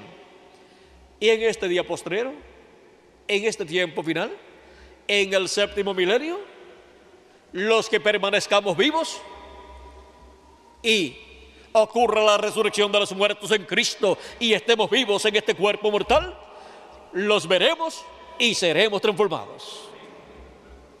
Pero si, si alguno de los nuestros se va, no se preocupe, regresará en el cuerpo eterno y nos visitará y nos dirá, la resurrección ya ha sucedido. Y aquí estoy de regreso. La segunda venida de Cristo es para tomar a los creyentes en Cristo que están viviendo en esta tierra y para tomar también a los creyentes en Cristo que partieron en las edades pasadas. Cristo traerá a los muertos en Cristo, resucitados en un cuerpo eterno, y a nosotros los que vivimos, nos transformará nuestros cuerpos mortales y así estaremos todos a imagen y semejanza de nuestro amado Señor Jesucristo para irnos con Cristo a la cena de las bodas del Cordero, a la casa de nuestro Padre Celestial. Ahora vean que sin la segunda venida de Cristo no hay fe para el rapto, no hay fe para ser transformados y raptados, porque la fe para el rapto y la fe para ser transformados y raptados gira alrededor de la segunda venida de Cristo como el león de la tribu de Judá, como rey de reyes y señor de señores en su obra de reclamo. Y así como ninguna persona puede recibir salvación y obtener el perdón de sus pecados, y recibir el Espíritu de Dios sin creer en Jesucristo en su primera venida, tampoco podrá persona alguna recibir la transformación de su cuerpo sin recibir la segunda venida de Cristo y su obra de reclamo en su segunda venida y obtener así el conocimiento de la segunda venida de Cristo. Vean, para recibir salvación, lavar nuestros pecados en la sangre de Cristo y recibir su Espíritu Santo, se necesita obtener el conocimiento de la primera venida de Cristo. Y para obtener la transformación de nuestro cuerpo se requiere obtener el conocimiento de la segunda venida de Cristo. Porque la segunda venida de Cristo es para buscar a sus escogidos, como él dijo, vendré otra vez y os tomaré a mí mismo para que donde yo estoy, vosotros también estéis. ¿Por qué dice a mí mismo? Porque somos carne de su carne y hueso de su hueso o huesos de sus huesos y sangre de su sangre porque tenemos la sangre de nuestro Señor Jesucristo aplicada en nuestra alma. Así es que el cuerpo místico de Cristo es el mismo Cristo en la forma de su iglesia. Así como el hombre y la mujer cuando se casan vienen a ser una sola carne, así Cristo y su iglesia son una sola carne. Por eso Él puede decir, vendré y os tomaré a mí mismo para que donde yo estoy, vosotros también estéis.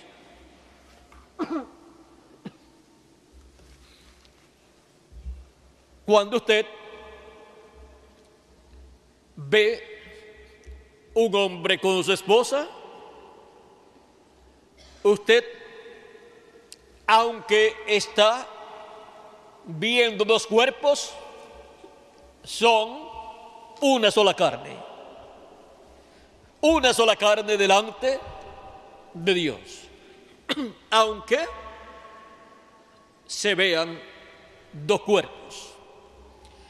Ahora, así es Cristo y su iglesia.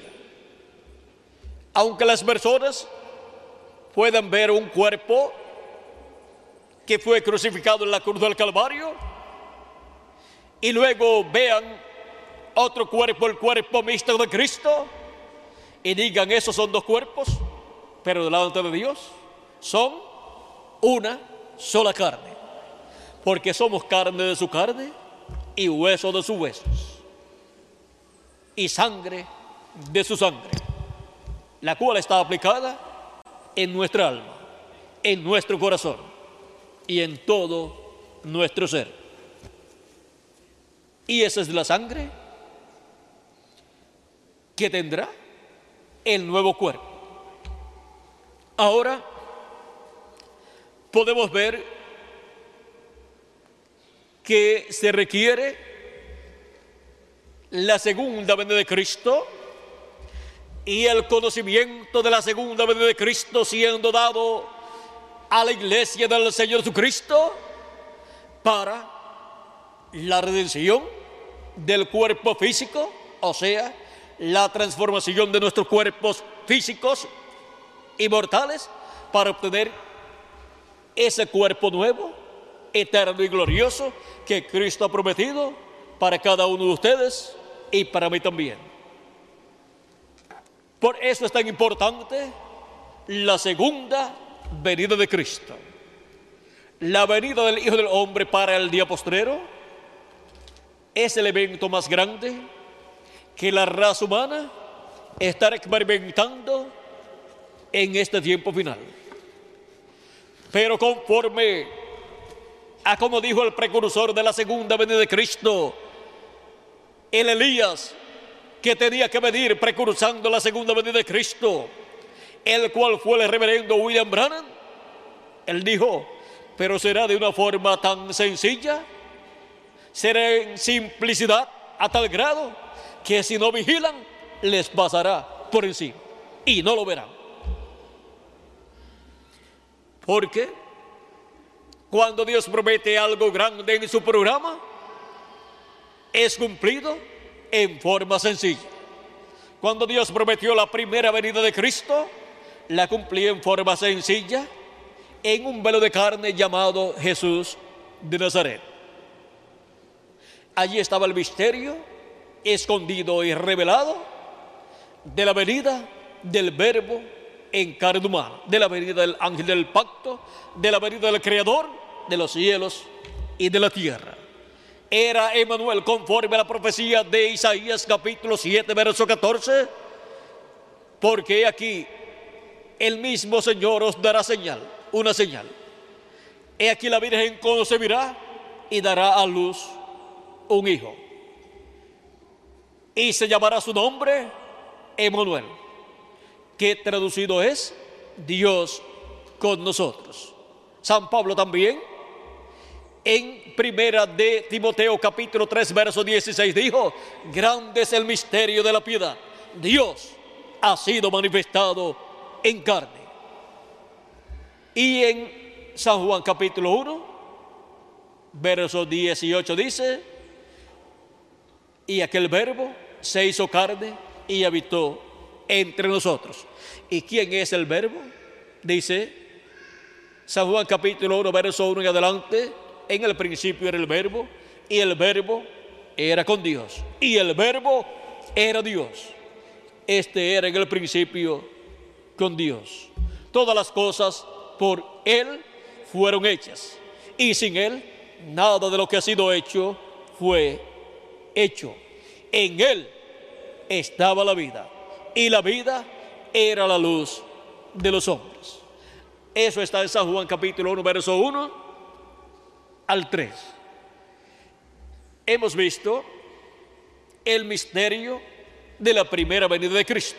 Fue el misterio de la venida del ángel del pacto, de la venida del ángel de Jehová, que es el mismo Jehová, el mismo Dios de Abraham, de Isaac y de Jacob, el cual estaba en su cuerpo tofánico, llamado el verbo de Dios, y luego se hizo carne en aquel velo de carne llamado Jesús de Nazaret, el cual nació en Belén de Judea por medio de la Virgen María, descendiente del rey David.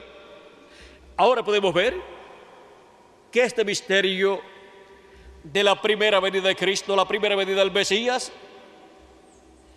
fue cumplido conforme a las profecías del Antiguo Testamento, pero el cumplimiento de este misterio, de esta promesa, de este evento tan grande, fue cumplido en simplicidad. Fue cumplido en humildad, en un sencillo joven carpintero de Nazaret. Y surge la pregunta para los que vivimos en este tiempo final.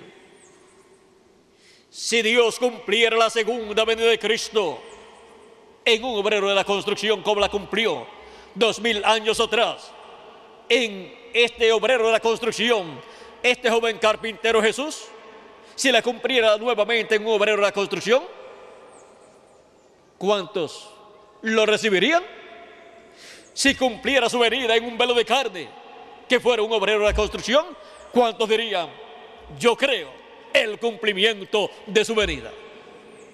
Ahora, tenemos que tener nuestros ojos bien abiertos, porque el precursor de la segunda venida de Cristo dijo que si no vigilamos, nos pasará por encima de nuestras cabezas y ni siquiera nos daremos cuenta del cumplimiento de su venida.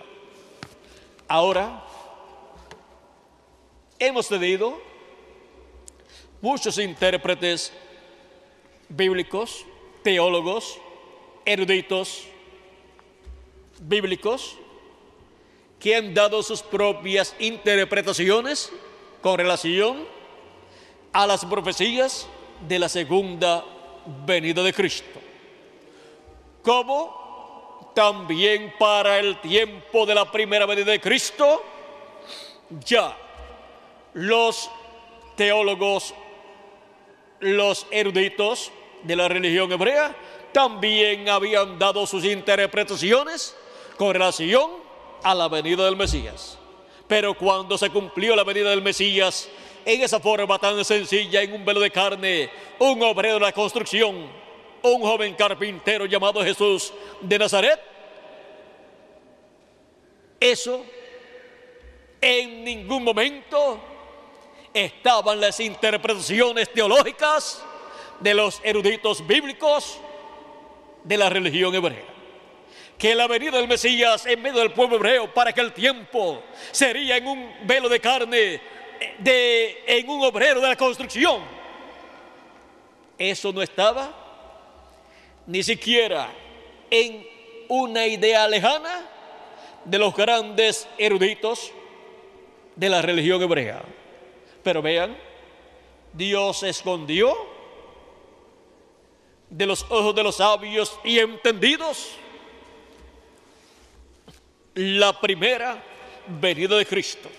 Eso es lo que dice Cristo en San Mateo capítulo 11, verso 25 en adelante, cuando dice, en aquel tiempo, respondiendo Jesús, dijo, te alabo, Padre, Señor del cielo y de la tierra, porque escondiste estas cosas de los sabios y de los entendidos y las revelaste a los niños. Sí, Padre, porque así te agradó. Todas las cosas me fueron entregadas por mi Padre y nadie conoce al Hijo sino el Padre, ni el Padre conoce a alguno sino el Hijo y aquel a quien el Hijo lo quiera revelar. Y por cuanto la iglesia del Señor Jesucristo no tiene pecado, pues no tiene de qué ser purificada con los juicios de la gran tribulación. Por lo tanto, Cristo se la lleva antes de comenzar la gran tribulación. viene como el ángel fuerte que desciende del cielo y viene directamente a su iglesia antes de manifestarse al pueblo hebreo. Y ahora vean cómo viene. Viene como el mensajero de Israel, pero viene a su iglesia gentil. Y viene con el librito abierto en su mano. Y viene clamando como cuando ruge un león y siete truenos emitiendo sus voces. Viene con el título de propiedad para darnos el título de propiedad y obtener el derecho para la restauración a la vida eterna, aún físicamente también. Y así obtener el derecho a la redención de nuestro cuerpo físico y volver, volver los hijos e de Dios a ser personas con cuerpos eternos y espíritus tefánicos eternos también. Y así estar sobre este planeta Tierra millones de seres humanos perfectos a imagen y semejanza de nuestro amado Señor Jesucristo. Ese es el gran ejército con el cual Él viene en Apocalipsis capítulo 19. Ese gran ejército de Jesucristo, del Hijo del Hombre, del Mesías, es el poderoso ejército que no tiene ni tendrá limitaciones en cuanto a las cosas que podrán hacer. Y la victoria siempre será una victoria segura para Cristo y su ejército.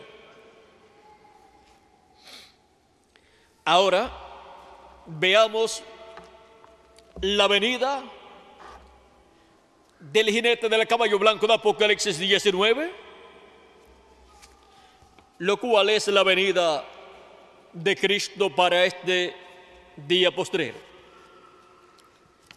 En la página 277 del libro de los sellos en español, dijo el reverendo William Brannan orando en una parte de la oración, dijo, pedimos que el Espíritu Santo venga ahora mismo, el jinete del verdadero caballo blanco, mientras su espíritu el Espíritu de Cristo entre en confrontación con el anticristo y él llame los suyos.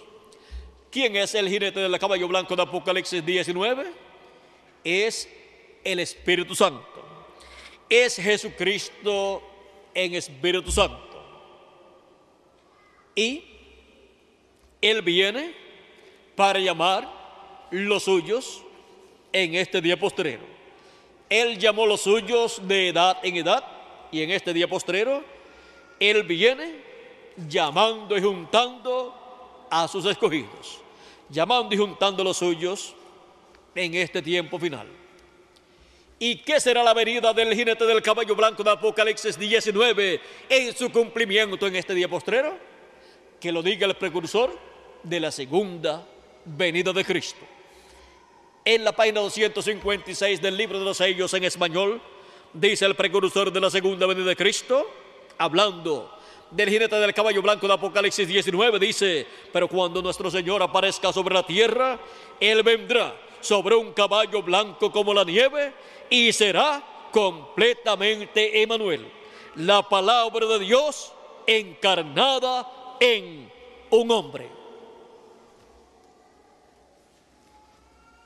para poder ver, para poder encontrar y ver y recibir la venida del jinete del caballo blanco de Apocalipsis 19, que es la venida del Señor, tenemos que encontrar el velo de carne, donde estará manifestado el ángel del pacto, el ángel de Jehová, Jesucristo en Espíritu Santo a través de carne.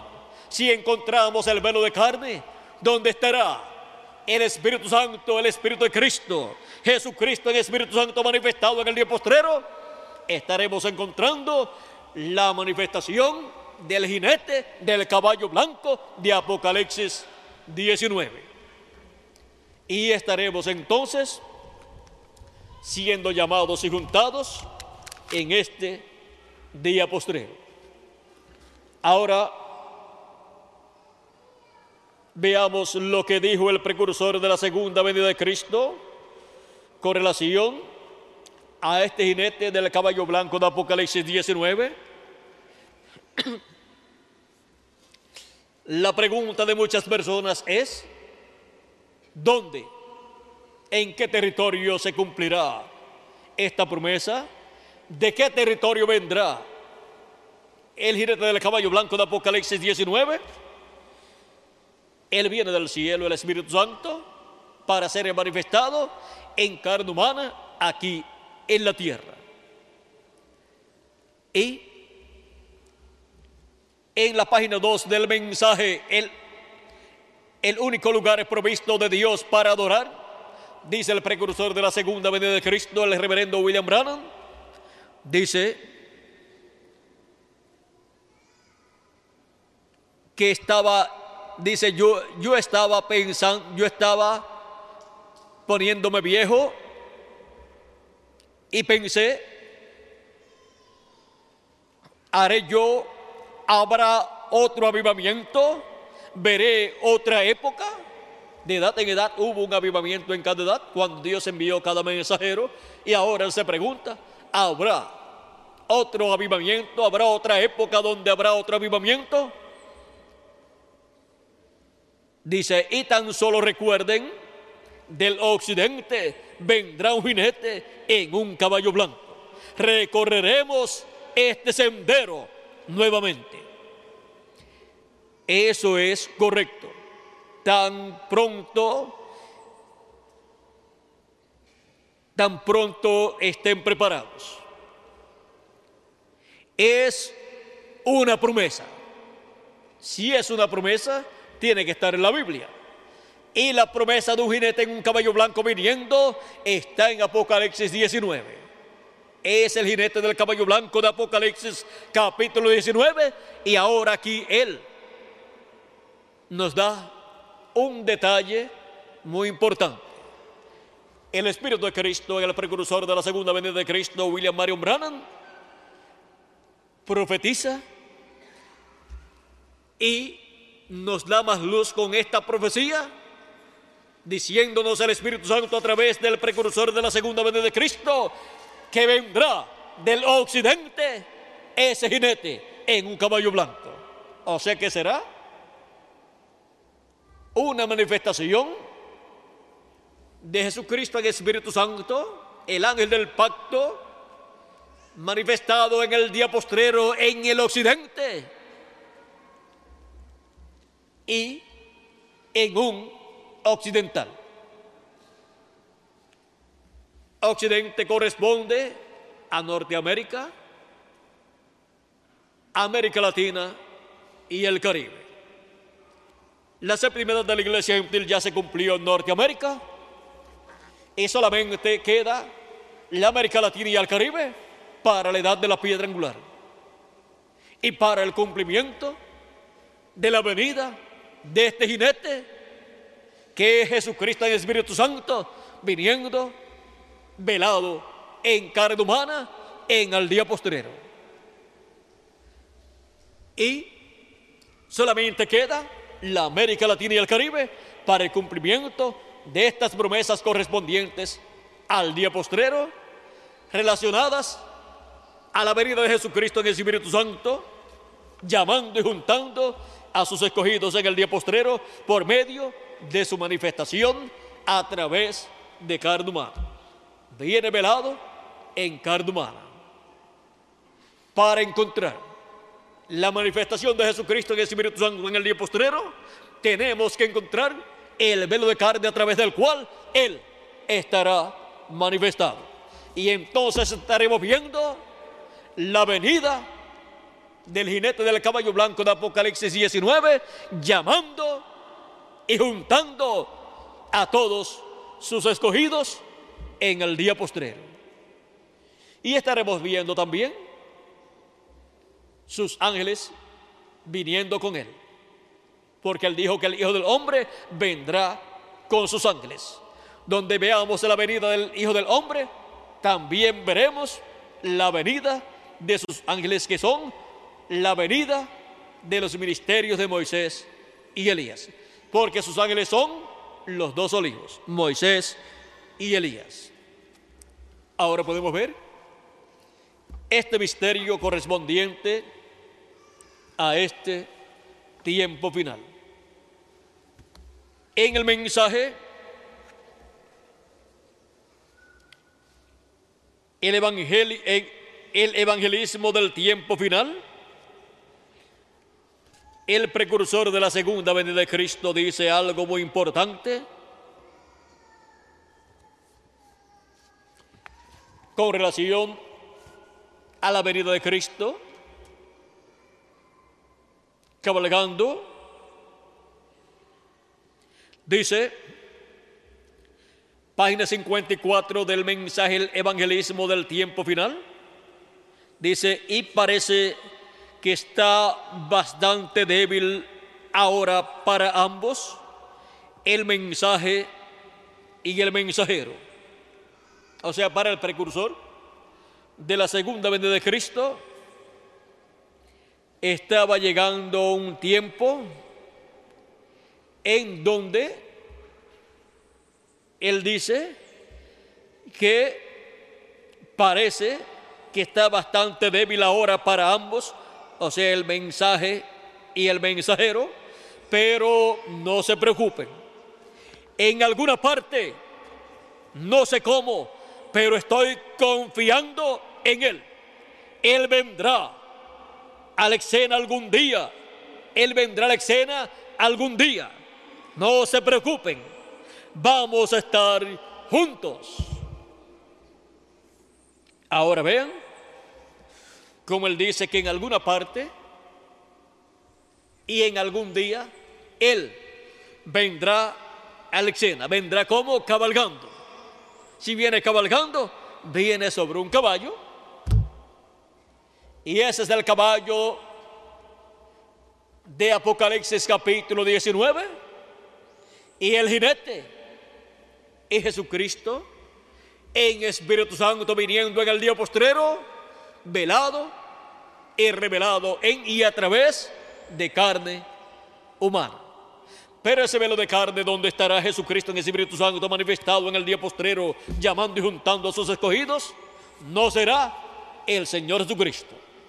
Él solamente será un velo de carne, un mensajero, un profeta mensajero, enviado por Jesucristo para edad de la piedra angular y para la dispensación del reino. Porque ese es el profeta mensajero de la dispensación del reino con el mensaje del evangelio del reino, el cual es mencionado por Jesucristo en Apocalipsis capítulo 22, verso 16, como su ángel mensajero, cuando dice, yo Jesús he enviado mi ángel para daros testimonio de estas cosas en las iglesias.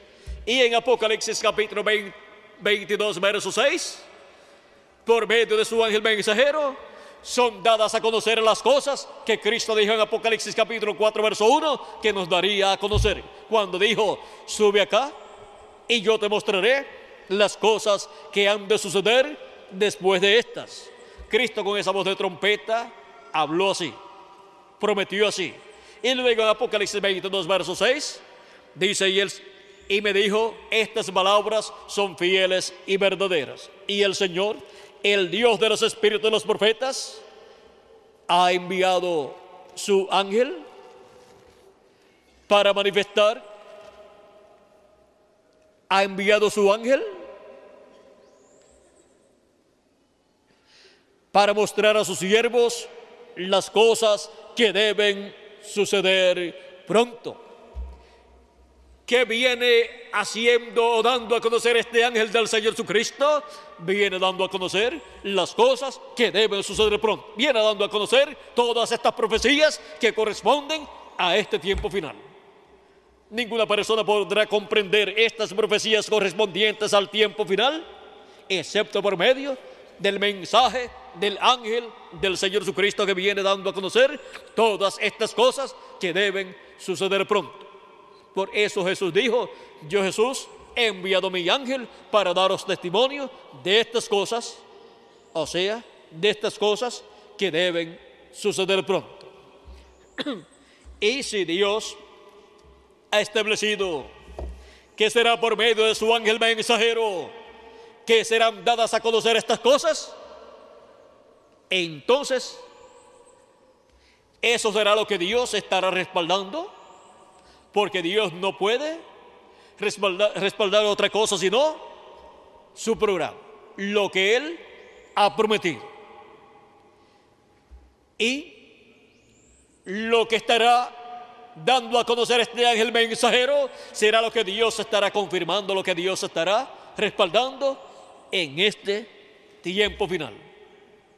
Y lo que Él estará dando a conocer será de acuerdo a las profecías del Antiguo Testamento y del Nuevo Testamento y a las profecías que el Espíritu Santo dio por medio del precursor de la segunda venida de Cristo.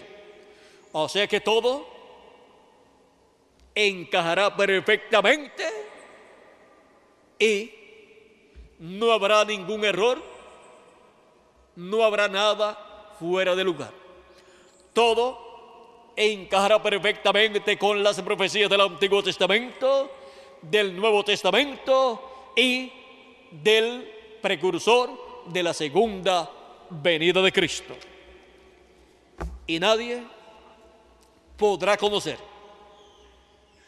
el misterio de la segunda venida de Cristo sino su ángel mensajero y aquellos a quienes su ángel mensajero lo revele en este día postrero.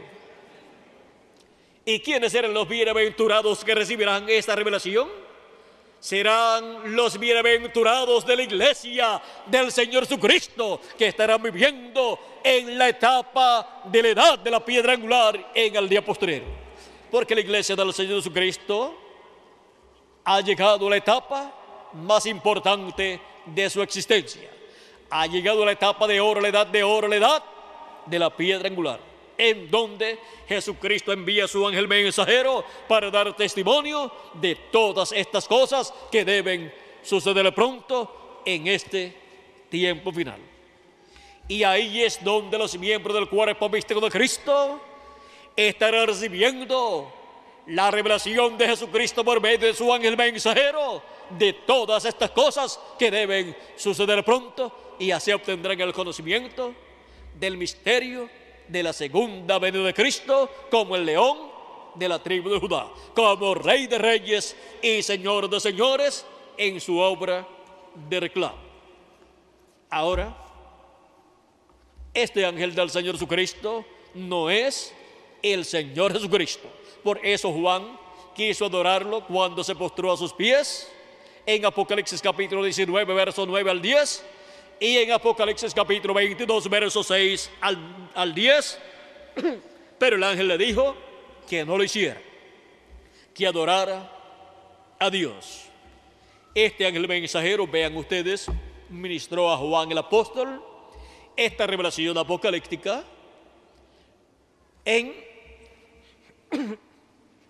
en la década del 90 del tiempo de Juan el apóstol y la década del 90 de la era cristiana, del año o década del 90. Eso fue eh, un tiempo de dos años en los cuales Juan el apóstol recibió estas revelaciones del libro del Apocalipsis enviadas por Jesucristo a través de su ángel mensajero. Es este ángel mensajero del Señor Jesucristo, este profeta mensajero de Jesucristo, el que le ministra a Juan el apóstol esta revelación apocalíptica que tenemos como último libro de la Biblia. Este ángel mensajero vean ustedes, antes de aparecer en la tierra en carne humana en el día postrero, le ministró a Juan, estando en su cuerpo teofánico, en espíritu, le ministró a Juan la revelación apocalíptica que Juan escribió. Juan fue transportado al día del Señor, dice en Apocalipsis capítulo 1, verso 10 al 11, dice, yo estaba en el Espíritu en el día del Señor y hoy detrás de mí una gran voz como de trompeta que decía, yo soy el alfa y omega, y el omega, el primero y el último. ¿Quién es el alfa y omega? Nuestro amado Señor Jesucristo, que es también el ángel del pacto o ángel de Jehová.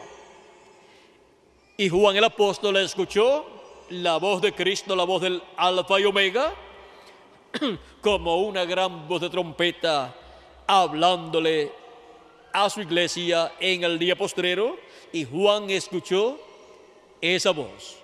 O sea que Juan fue transportado para ver estas revelaciones apocalípticas que fueron mostradas por el ángel del Señor Jesucristo. y escribió todos esos símbolos apocalípticos que él vio, los cuales tienen un significado. Ahora, para el día postrero, Jesucristo envía a su ángel mensajero para dar testimonio de estas cosas a todas las iglesias. Para todos los hijos e hijas de Dios, no importa en qué congregación o en qué secta religiosa o en qué agrupación religiosa estén, Jesucristo envía su ángel mensajero para dar testimonio de estas cosas y así que los escogidos de Dios, los hijos de Dios, obtengan el conocimiento de todas estas cosas que deben suceder pronto en este día postrero. Y su fe sea reavivada en este día postrero y reciban un despertamiento espiritual en este día postrero. Hemos llegado al tiempo más grande y glorioso de todos los tiempos. Hemos llegado al tiempo en que un despertamiento espiritual se llevaría a cabo y esto es para el tiempo de redención para Israel, para Israel terrenal y para Israel celestial. Estamos en la etapa del Israel celestial que es la iglesia del Señor Jesucristo. Y luego Jesucristo en Espíritu Santo pasará al pueblo hebreo en su manifestación final, velado y revelado a través de carne humana para darse a conocer al pueblo hebreo. Y ellos lo recibirán. Y se llevará a cabo el reclamo en toda su totalidad del trono de David para sentarse el Mesías sobre el trono de David. Hemos visto el tiempo de redención para Israel como nación y para la iglesia del Señor Jesucristo que es el Israel celestial, en donde como cuerpo místico la iglesia de Jesucristo recibirá las grandes bendiciones prometidas por Cristo para su iglesia, para este tiempo final.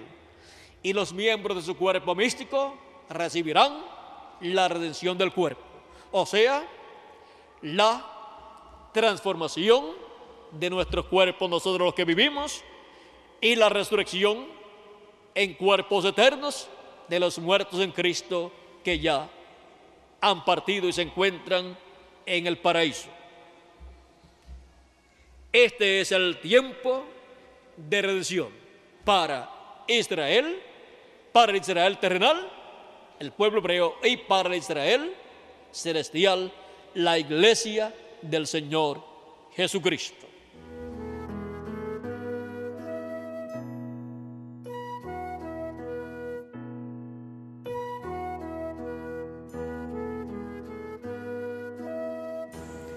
Para lo cual quiero leer en San Juan capítulo 8, versos 31 y 32, donde nos dice,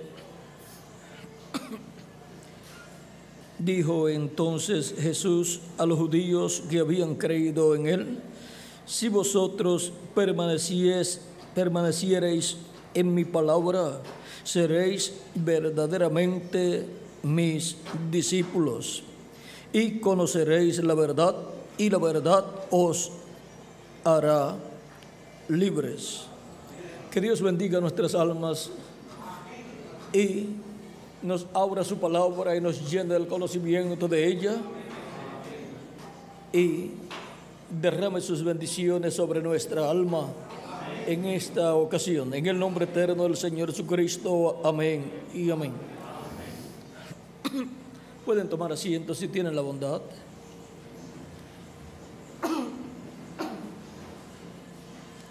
Nuestro, nuestro tema para esta ocasión es, los verdaderos discípulos permanecen en la palabra.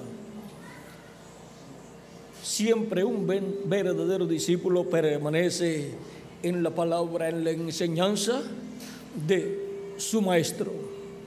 Y ahora los verdaderos discípulos del Señor Jesucristo permanecen donde? En la palabra del Señor Jesucristo, la enseñanza de nuestro amado Señor Jesucristo. Y Cristo estuvo enseñando a sus discípulos muchas cosas, todas, dadas del Padre Celestial, para darlas a conocer a su pueblo.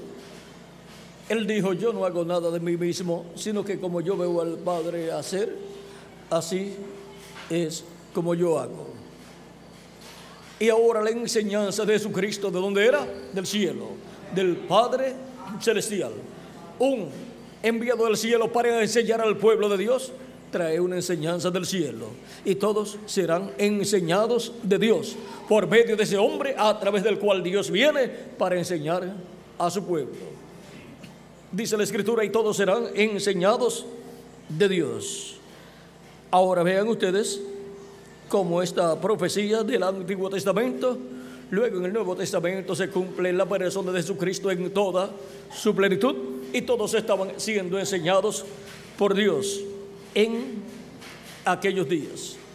Y esto, vean ustedes, era una profecía del Antiguo Testamento allá del profeta Isaías, el cual nos decía que todos serían enseñados de Dios. Y ahora vean la forma sencilla en que Dios enseña a su pueblo por medio del enviado a través del cual le da la revelación de todas las cosas que debe hablar y que debe hacer, o sea, obrar en ese tiempo. Todo se lleva a cabo en forma tan sencilla que los que no conocen las escrituras y no vigilan por el cumplimiento de las escrituras, se cumple lo que Dios prometió y ni se dan cuenta de lo que Dios está realizando. Ahora todos estaban siendo enseñados por Dios a través de Carlos, a través de nuestro amado Señor Jesucristo. Así como había enseñado Dios al pueblo por medio del profeta Moisés y por medio otros mensajeros, ahora estaba Dios en toda su plenitud en Jesús. Y los que permanecen en la enseñanza de Jesucristo, Él les dice, los Vamos a ver. Si vosotros permanecéis, permaneciereis en mis palabras, seréis verdaderamente mis discípulos. Porque el que permanece en la enseñanza de su maestro es discípulo de ese maestro. Y ahora, Cristo dijo en San Juan, capítulo 16, verso 12 al 15. Aún tengo muchas cosas que deciros, pero ahora no las podéis sobrellevar. Pero cuando venga el Espíritu de verdad, Él os guiará a toda la verdad, porque no hablará por su propia cuenta, sino que hablará todo lo que oyere y os hará saber las cosas que habéis que habrán de venir. Él me glorificará porque tomará de lo mío y os lo hará saber. Todo lo que tiene el Padre es mío. Por eso dije, tomará de lo mío y os lo hará saber. Tenemos una lluvia de granizo, parece. Piedritas de hielo.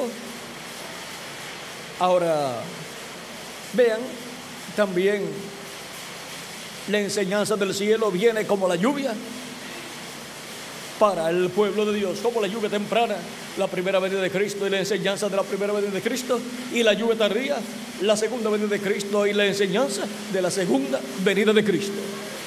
Y los discípulos de Jesucristo allí en la primera venida de Cristo eran verdaderamente sus discípulos y permanecían en la enseñanza de Jesucristo en su primera venida.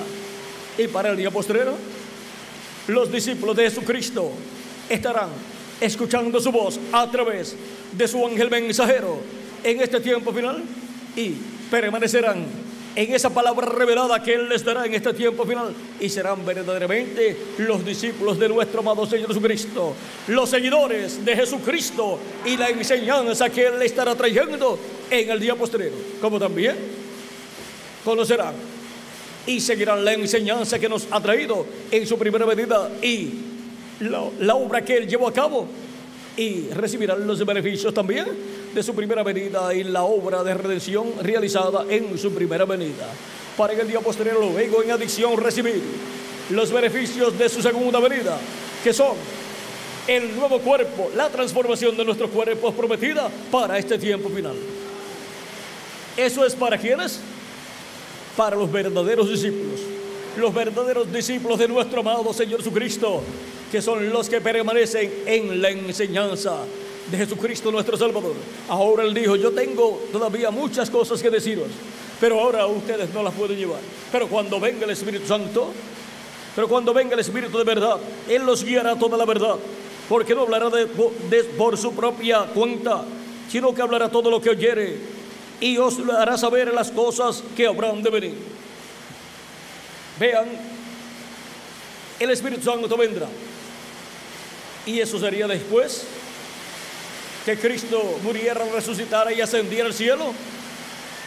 Y el día de Pentecostés vino sobre 120 personas.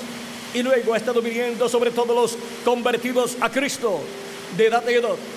Y ha venido sobre el mensajero de cada edad enviado por Cristo, a través del cual el Espíritu Santo ha estado en medio de su iglesia, enseñando a su iglesia, dándole a conocer las cosas que debe conocer de edad en edad. Y vean ustedes cómo en San Juan, capítulo 2, primero de Juan, capítulo 2, verso 27 nos dice,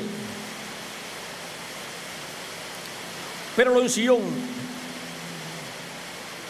pero la unción que vosotros recibéis, recibisteis de Él permanece en vosotros y no tenéis necesidad de que nadie os enseñe, así como la unción misma os, en, os enseña todas las cosas y es verdadera y no es mentira. Según ella os ha enseñado, permaneced en Él. Y ahora, hijitos, permaneced en Él, para que cuando se manifieste, tengamos confianza para que en su venida no nos alejemos de Él avergonzados. Para que en su segunda venida no nos alejemos de Él. Para cuando Él se manifieste en su segunda venida no nos, no nos alejemos, sino que seamos acercados a Él, recibidos por Él. Ahora vean la unción. ha estado en medio de la iglesia de Jesucristo de edad en edad en el mensajero de cada edad, el cual ha sido ungido por el, por el Espíritu Santo y ha estado enseñando las cosas correspondientes a cada edad. Y los verdaderos discípulos han estado escuchando la voz de Cristo a través de su manifestación en el Espíritu Santo, a través del mensajero de cada edad. Por lo tanto, la iglesia del Señor Jesucristo, todos los miembros de su iglesia, que son los nacidos de nuevo, son discípulos de nuestro amado Señor Jesucristo, porque permanecen en su palabra, de edad en edad, y la cual es revelada de edad en edad, el mensaje de la edad, para el cual a ellos les, les toca vivir. Y el Espíritu de Cristo en cada mensajero, ven ustedes, da testimonio de Jesucristo, como dice aquí. Dice, Él me glorificará, porque tomará de lo mío y os lo hará saber. Todo lo que tiene el Padre es mío, por eso dije, tomará de lo mío y os lo hará saber. Ahora dice que cuando venga, pero cuando venga el Espíritu de verdad, Él los guiará a toda la verdad porque no hablará de su propia voluntad, sino que, lo que, sino que hablará todo lo que oyere y os hará saber las cosas que han de venir. Y eso lo ha estado haciendo el Espíritu Santo por medio de sus mensajeros que él ha enviado, por medio de los apóstoles, por medio de San Pablo y por medio de cada uno de los mensajeros. Y en el día posterior, y para el día posterior dice, yo Jesús he enviado mi ángel para daros testimonio de estas cosas en las iglesias. Apocalipsis 22, verso 16 y por medio de su ángel mensajero está dándonos a conocer todas las cosas que han de suceder, que han de venir en este tiempo final. Y los verdaderos discípulos del Señor Jesucristo estarán escuchando su voz, la voz de Cristo en Espíritu Santo por medio del mensajero del día postrero y estarán permaneciendo en su palabra, la palabra de Cristo por medio de su ángel mensajero, el cual estará dando testimonio de Jesucristo y de todas las cosas que han de suceder en este tiempo final y Él estará hablando todo lo que el Espíritu Santo ponga en su boca. Por lo tanto, Él no hablará nada de sí mismo, sino que como Él escuche al Espíritu Santo hablarle, así es como Él le hablará al pueblo de Dios, a la iglesia de Jesucristo, en el día posterior a la edad de la piedra angular, donde Cristo y el Espíritu Santo estará enseñando a su pueblo. Así, todos serán enseñados de Dios en este tiempo final, en la edad de la piedra angular y dispensación del reino para obtener la fe, la revelación para ser transformados y raptados en este tiempo final. La revelación de la segunda venida de Cristo como el león de la tribu de Judá, como rey de reyes y señor de señores en su obra reclamo, porque Él viene para llevarse a sus escogidos a la cena de las bodas del Cordero, pero antes nos transformará a nosotros que vivimos y resucitará de los muertos en Cristo en cuerpos eternos. Ahora, podemos ver quiénes son los verdaderos discípulos. Son los que permanecen en la palabra. La palabra revelada para la edad que les toca vivir. La palabra revelada por el Espíritu Santo a través del mensajero de cada edad. Y así, esas son las personas que han edificado su casa sobre la roca, sobre la revelación. Y sobre la revelación están edificados todos como individuos y la iglesia de Jesucristo como cuerpo místico está edificada sobre revelación. Sobre esta roca edificaré mi iglesia. Es sobre la roca de la revelación. Y de edad en edad Cristo ha estado revelado. De edad en edad en el ángel mensajero de cada edad. Y por medio de cada ángel mensajero ha estado trayendo su palabra revelada para esa edad. Cristo ha estado velado y revelado en el mensajero, llamando y juntando a sus escogidos, llamando y juntando a sus ovejas de edad en edad, pues él fue el que dijo que él tenía otras ovejas que no eran de aquel redil hebreo, las cuales también le convenía traer. Y dijo, y oirán mi voz, y habrá un rebaño y un pastor. ¿Cómo van a escuchar la voz de Cristo? Por medio de los mensajeros que él enviaría de edad en edad. Y ahora, en Asia Menor estaban las ovejas que estaban escuchando la voz de Cristo por medio de San Pablo.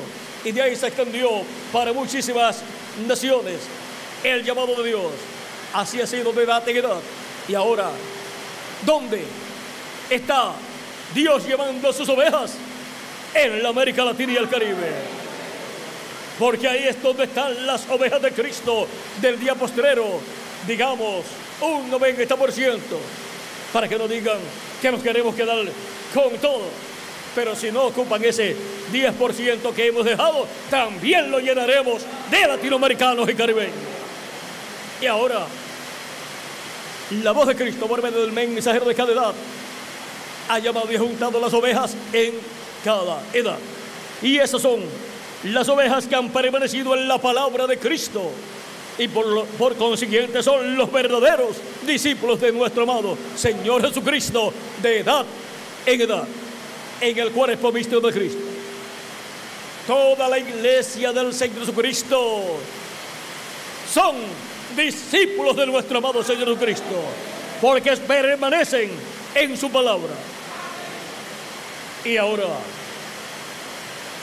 en este tiempo final, son llamados y juntados las últimas ovejas de Jesucristo, los últimos que permanecerán en la palabra de Dios, la cual estará siendo proclamada por medio del Espíritu Santo a través de su ángel mensajero. Y estará dándonos a conocer todas las cosas que han de suceder pronto, dice. Y os hará saber las cosas que habrán de venir. Y por eso es que el ángel del Señor Jesucristo es enviado. ¿Para qué? Para manifestar a su siervo las cosas que han de suceder pronto. ¿Por qué? Porque en él viene el Espíritu Santo manifestado y por medio de él el Espíritu Santo viene hablando a su iglesia todas las cosas que deben suceder pronto. El Espíritu Santo pone en la boca de su mensajero la palabra que él debe hablar. Él la escucha de parte de Cristo y él la habla al pueblo. Y Cristo le muestra las cosas que él debe hacer, que él debe obrar en el cuerpo místico de Cristo. Y así para este tiempo final, el llamado final la gran voz de trompeta, la trompeta final. La voz de Cristo, la voz del ángel del pacto, la voz del Espíritu Santo por medio de su ángel mensajero. Nos habla, llama y junta a sus escogidos y nos enseña todas las cosas que deben suceder pronto en este tiempo final. Y los verdaderos discípulos permanecerán en la palabra, su palabra, la palabra de Cristo del ángel del pacto dándonos a conocer todas estas cosas que deben suceder pronto en este tiempo final. Y ahora vean ustedes cómo todos los miembros del Señor Jesucristo, del cuerpo místico del Señor Jesucristo, son discípulos de nuestro amado Señor Jesucristo, porque han permanecido en su palabra de edad en edad los verdaderos discípulos que permanecen son los que permanecen en la palabra. Los verdaderos discípulos permanecen en la palabra. Y ahora, por medio de la lluvia de la enseñanza,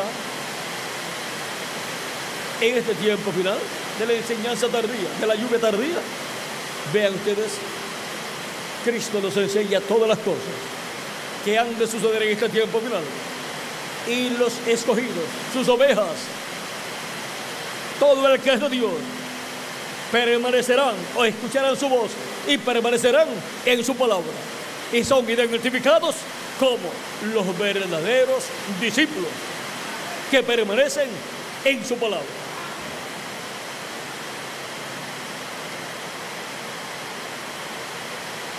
Yo Jesús he enviado mi ángel para daros testimonio de estas cosas en las iglesias. Así dice Apocalipsis 22 y verso 16.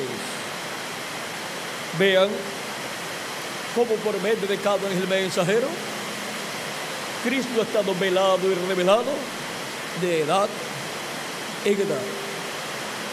Esa ha sido la revelación de Jesucristo que Dios le dio para manifestar a su siervo las cosas que deben suceder pronto. Y le envió por medio de su ángel mensajero Juan, el apóstol. Y ahí, en estas revelaciones dadas por el ángel de Jesucristo, Juan el apóstol, están todas las cosas que sucederían durante las diferentes edades de la iglesia de Jesucristo hasta este tiempo final. y cómo Cristo estaría revelado en su iglesia, en el Espíritu Santo, en el ángel mensajero de cada edad, hasta llegar a este tiempo final, al ángel del Señor Jesucristo. Y así como hizo por medio de cada ángel mensajero en cada edad, estará haciendo por medio de su ángel mensajero en este tiempo final. Y así en este tiempo final serán llamados y juntados todos los escogidos de Dios del día postrero, que son los verdaderos discípulos que permanecen en la palabra. Porque los verdaderos discípulos permanecen en la palabra. ¿En la palabra de quién? En la palabra de su maestro. Que las bendiciones de Jesucristo nuestro Salvador, el ángel del pacto, sean sobre todos ustedes y sobre mí también en toda su plenitud. Bajo el nuevo pacto, bajo la sangre del nuevo pacto, la sangre de Jesucristo. Y pronto se complete el número de los escogidos de Dios. Y pronto los muertos en Cristo resuciten en cuerpos eternos. Y nosotros que vivimos seamos transformados y seamos todos llevados con Cristo a la cena de las bodas del Cordero. En el nombre eterno del Señor Jesucristo. Amén. Y amén. Ha sido para mí un privilegio grande estar con ustedes en esta ocasión, dándoles testimonio de los verdaderos discípulos, los cuales permanecen en la verdad. Porque los verdaderos discípulos permanecen en la palabra. Y su palabra, la palabra de Cristo, es la verdad. Es la verdad para cada edad y para cada dispensación. Y Él es la verdad, Cristo. Y Él es el verbo, la palabra. Él, en cada edad, al cumplir la palabra prometida para cada edad, está manifestado ahí en cada edad. Y ven ustedes cómo Él hace de edad en edad, revelándose en cada edad por medio del mensajero de cada edad. Bueno, ha sido para mí un privilegio grande estar con ustedes en esta noche, dándoles testimonio de los verdaderos discípulos de nuestro amado Señor Jesucristo. Porque los verdaderos discípulos permanecen en la palabra.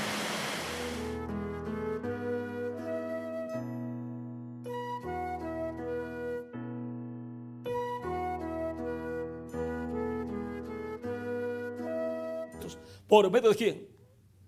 Dios enviaba sus palabras por medio de su Espíritu Santo a quienes? A sus profetas. Y a través de sus profetas le habló al pueblo. Y ahora, en Hebreos capítulo 1, San Pablo nos habla de esto mismo cuando nos dice,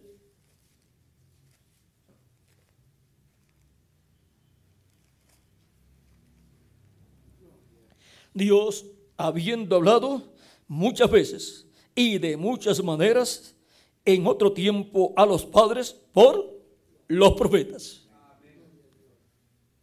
En estos postreros días nos ha hablado por el Hijo, a quien constituyó heredero de todo y por quien asimismo hizo el universo. Y ahora, así como Dios habló por medio de los profetas del Antiguo Testamento, luego habló por medio de Jesucristo, cuando en los postreros días, los cuales comenzaron cuando Jesucristo estaba en la tierra. Y ahora,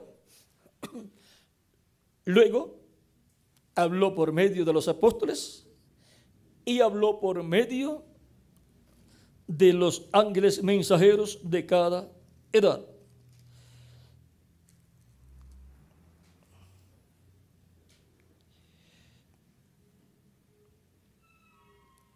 Leemos de nuevo, primera de Pedro, capítulo 1, verso 10 en adelante, los profetas que profetizaron de la gracia destinada a vosotros, inquirieron y diligentemente indagaron acerca de esta salvación, escudriñando qué persona y qué tiempo indicaba el Espíritu de Cristo que estaba en ellos, el cual anunciaba de antemano los sufrimientos de Cristo y las glorias que vendrían tras ellos.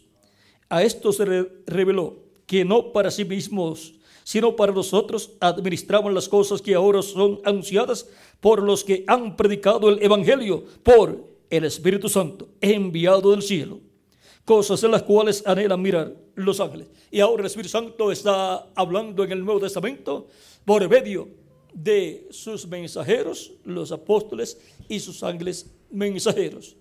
Y también ha ungido ministros, predicadores, que han predicado ungidos con el Espíritu Santo y que han estado brazo a brazo con el mensajero de cada edad. Y ahora, en la página 265 del libro de las edades, dice, pero último párrafo, como ya hemos mencionado, Jesús, Jesús, se identifica con el mensajero, Jesús se identifica con el mensajero de cada edad. Ellos reciben de la revelación de la palabra para cada edad. Esta revelación de la palabra saca del mundo a los escogidos de Dios y los coloca en unión completa con Cristo Jesús. Vean cómo son llamados y untados los escogidos de Dios en cada edad. Por medio de la manifestación de Cristo en Santo a través del mensajero de cada edad. Y junto a estos mensajeros Dios coloca ministros que trabajan brazo a brazo con ese mensajero, llevando el mensaje, la revelación divina que Dios le ha dado a ese mensajero. Y son llamados y juntados los escogidos y son colocados ¿dónde? En el cuerpo místico de Cristo. Eso es estar colocados en unión completa con Cristo, porque la iglesia es el cuerpo místico de Cristo. Este estos mensajeros son llamados estrellas porque brillan con una luz prestada o reflejada, la luz del Hijo Jesús.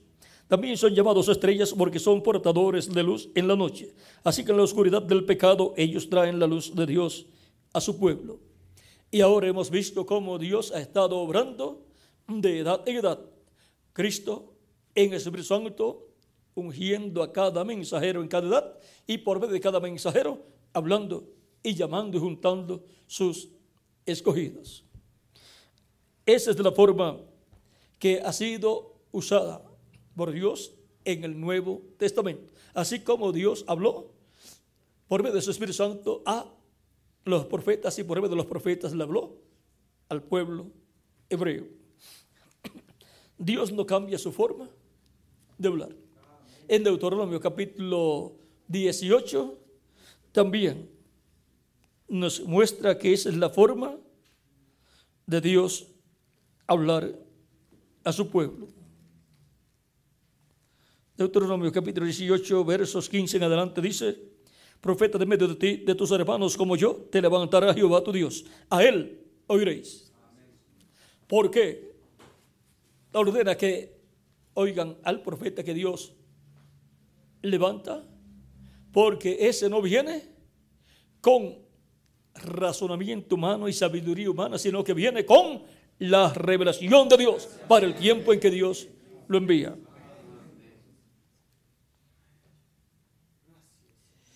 Sigue diciendo en el verso 18 al 19, profeta les levantaré en medio de, de sus hermanos como tú, o sea, como Moisés, y pondré mis palabras en su boca.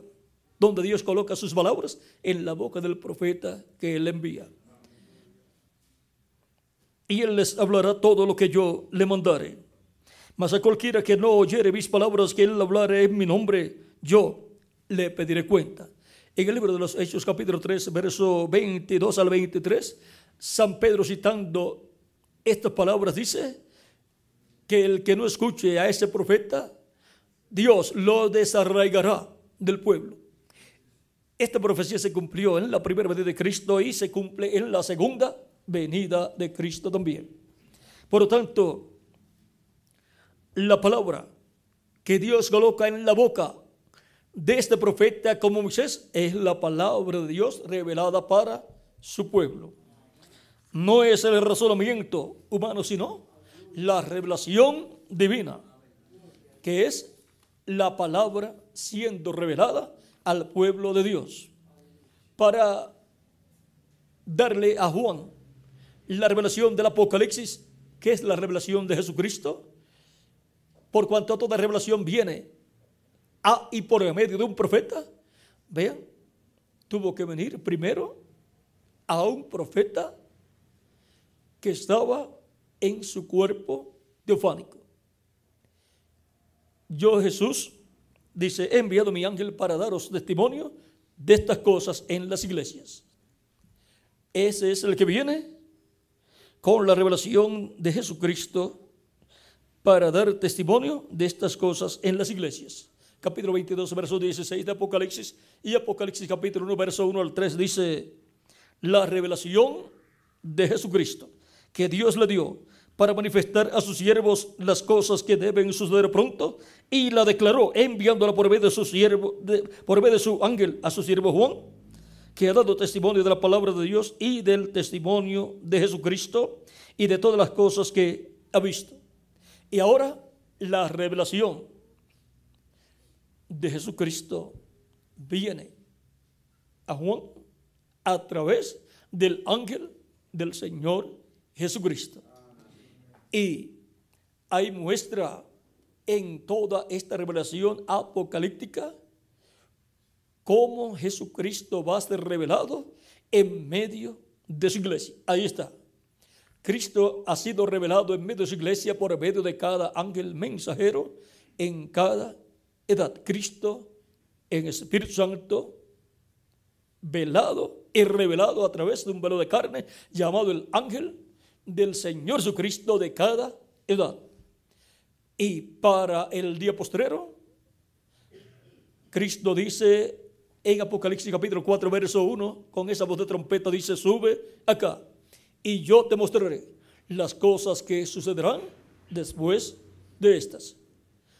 Y ahí está incluido todo el programa divino correspondiente a este tiempo final. Luego de las siete edades de la iglesia. Por tanto, esto del programa divino correspondiente a la edad de la piedra angular. Y ahí está todo el misterio de la segunda venida de Cristo. Está el misterio de los ángeles del Hijo del Hombre. Está el misterio de los dos olivos y de los dos candeleros de oro.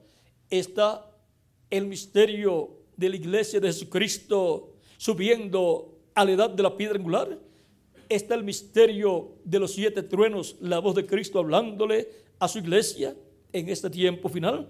Todas estas cosas que deben suceder pronto y revelándole el misterio más grande de todos, que es el misterio del séptimo sello, el misterio de la segunda venida de Cristo.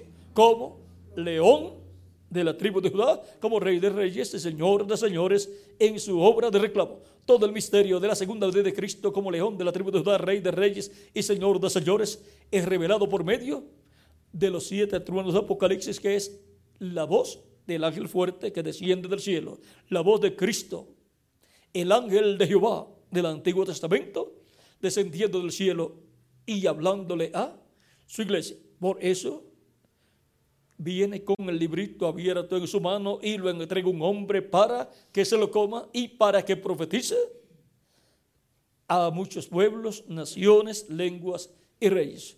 Por lo tanto, el contenido de toda esa revelación divina contenida en el libro de los sellos y sobre todo lo correspondiente a este tiempo final, lo estará hablando el que se estará comiendo ese librito abierto, el libro de los siete sellos.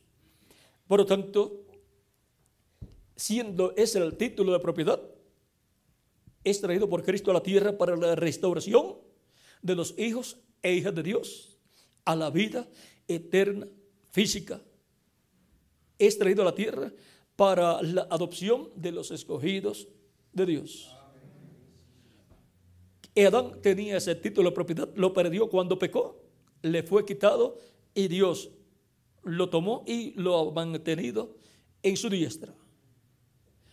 Porque desde la caída del ser humano en adelante, el ser humano no podía ser adoptado, no podía ser transformado y no podía llegar a la inmortalidad en un cuerpo glorificado.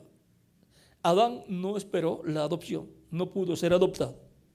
Ahora encontramos que Cristo sí fue adoptado y fue transformado y vive eternamente.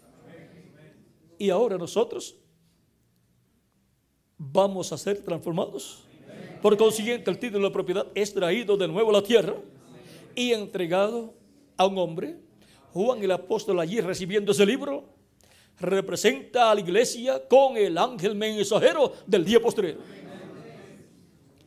Y por cuanto toda revelación viene a un profeta, tiene la iglesia de Jesucristo que tener un profeta en este tiempo final. Cristo tiene que enviar a su iglesia un profeta y tiene que ser dispensacional. Adán era un profeta dispensacional. El título de propiedad nunca está en las manos de un profeta que no sea dispensacional. ¿Ven? Estuvo en las manos de Adán, un profeta dispensacional. Luego regresó a la diestra de Dios y cuando es tomado del, de la diestra de Dios, ¿lo toma quién? Cristo, Jesús, un profeta dispensacional también. Y no se lo puede traer a un hombre que no sea un profeta dispensacional. Por eso encontramos que el reverendo William Branham, cuando hablaba acerca de los sellos, ustedes encontrarán que él dice, así va a ser cuando Cristo termine su obra de intercesión. Todavía Él está en el trono del Padre. Esto está en el futuro. Por lo tanto, Él estaba, el Espíritu Santo de antemano estaba mostrando lo que Él va a hacer cuando Cristo se levante del trono del Padre. Por lo tanto, cuando le preguntan al hermano Branham acerca de si ya la gracia ha terminado, la misericordia ha terminado, él dice no. Él todavía está en el trono de intercesión. Esto será para más adelante. Así va a ser cuando haya entrado el último escogido y él se levante del trono del Padre. O sea que Cristo estaba reflejando en el reverendo William Branham y a través del reverendo William Branham lo que iba a suceder más adelante, lo que va a suceder más adelante. Por eso fue que el séptimo sello no fue abierto en el tiempo del hermano Branham. Y el hermano Branham dice, el séptimo sello no está abierto todavía. Él muestra que eso será para cuando Cristo se levante del trono del Padre, entonces se cumplirá el séptimo sello y entonces es que Cristo toma el título de propiedad, lo abre en el cielo y lo trae a la tierra. Dice, y lo trae a la tierra al séptimo ángel. Y lo entrega al séptimo ángel. Vamos a ver si lo encontramos esto por aquí donde él lo dijo.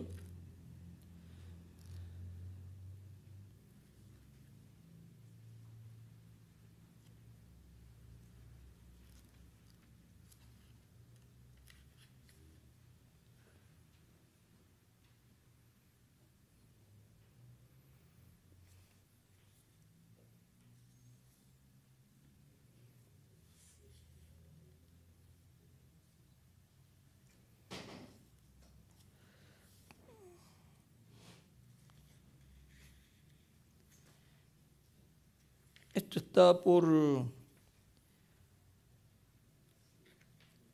Eso está en el mensaje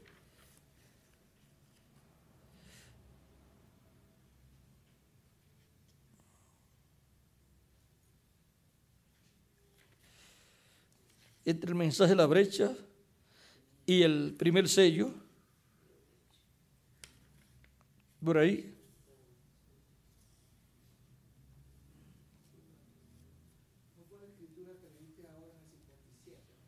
No, ahí no, ahí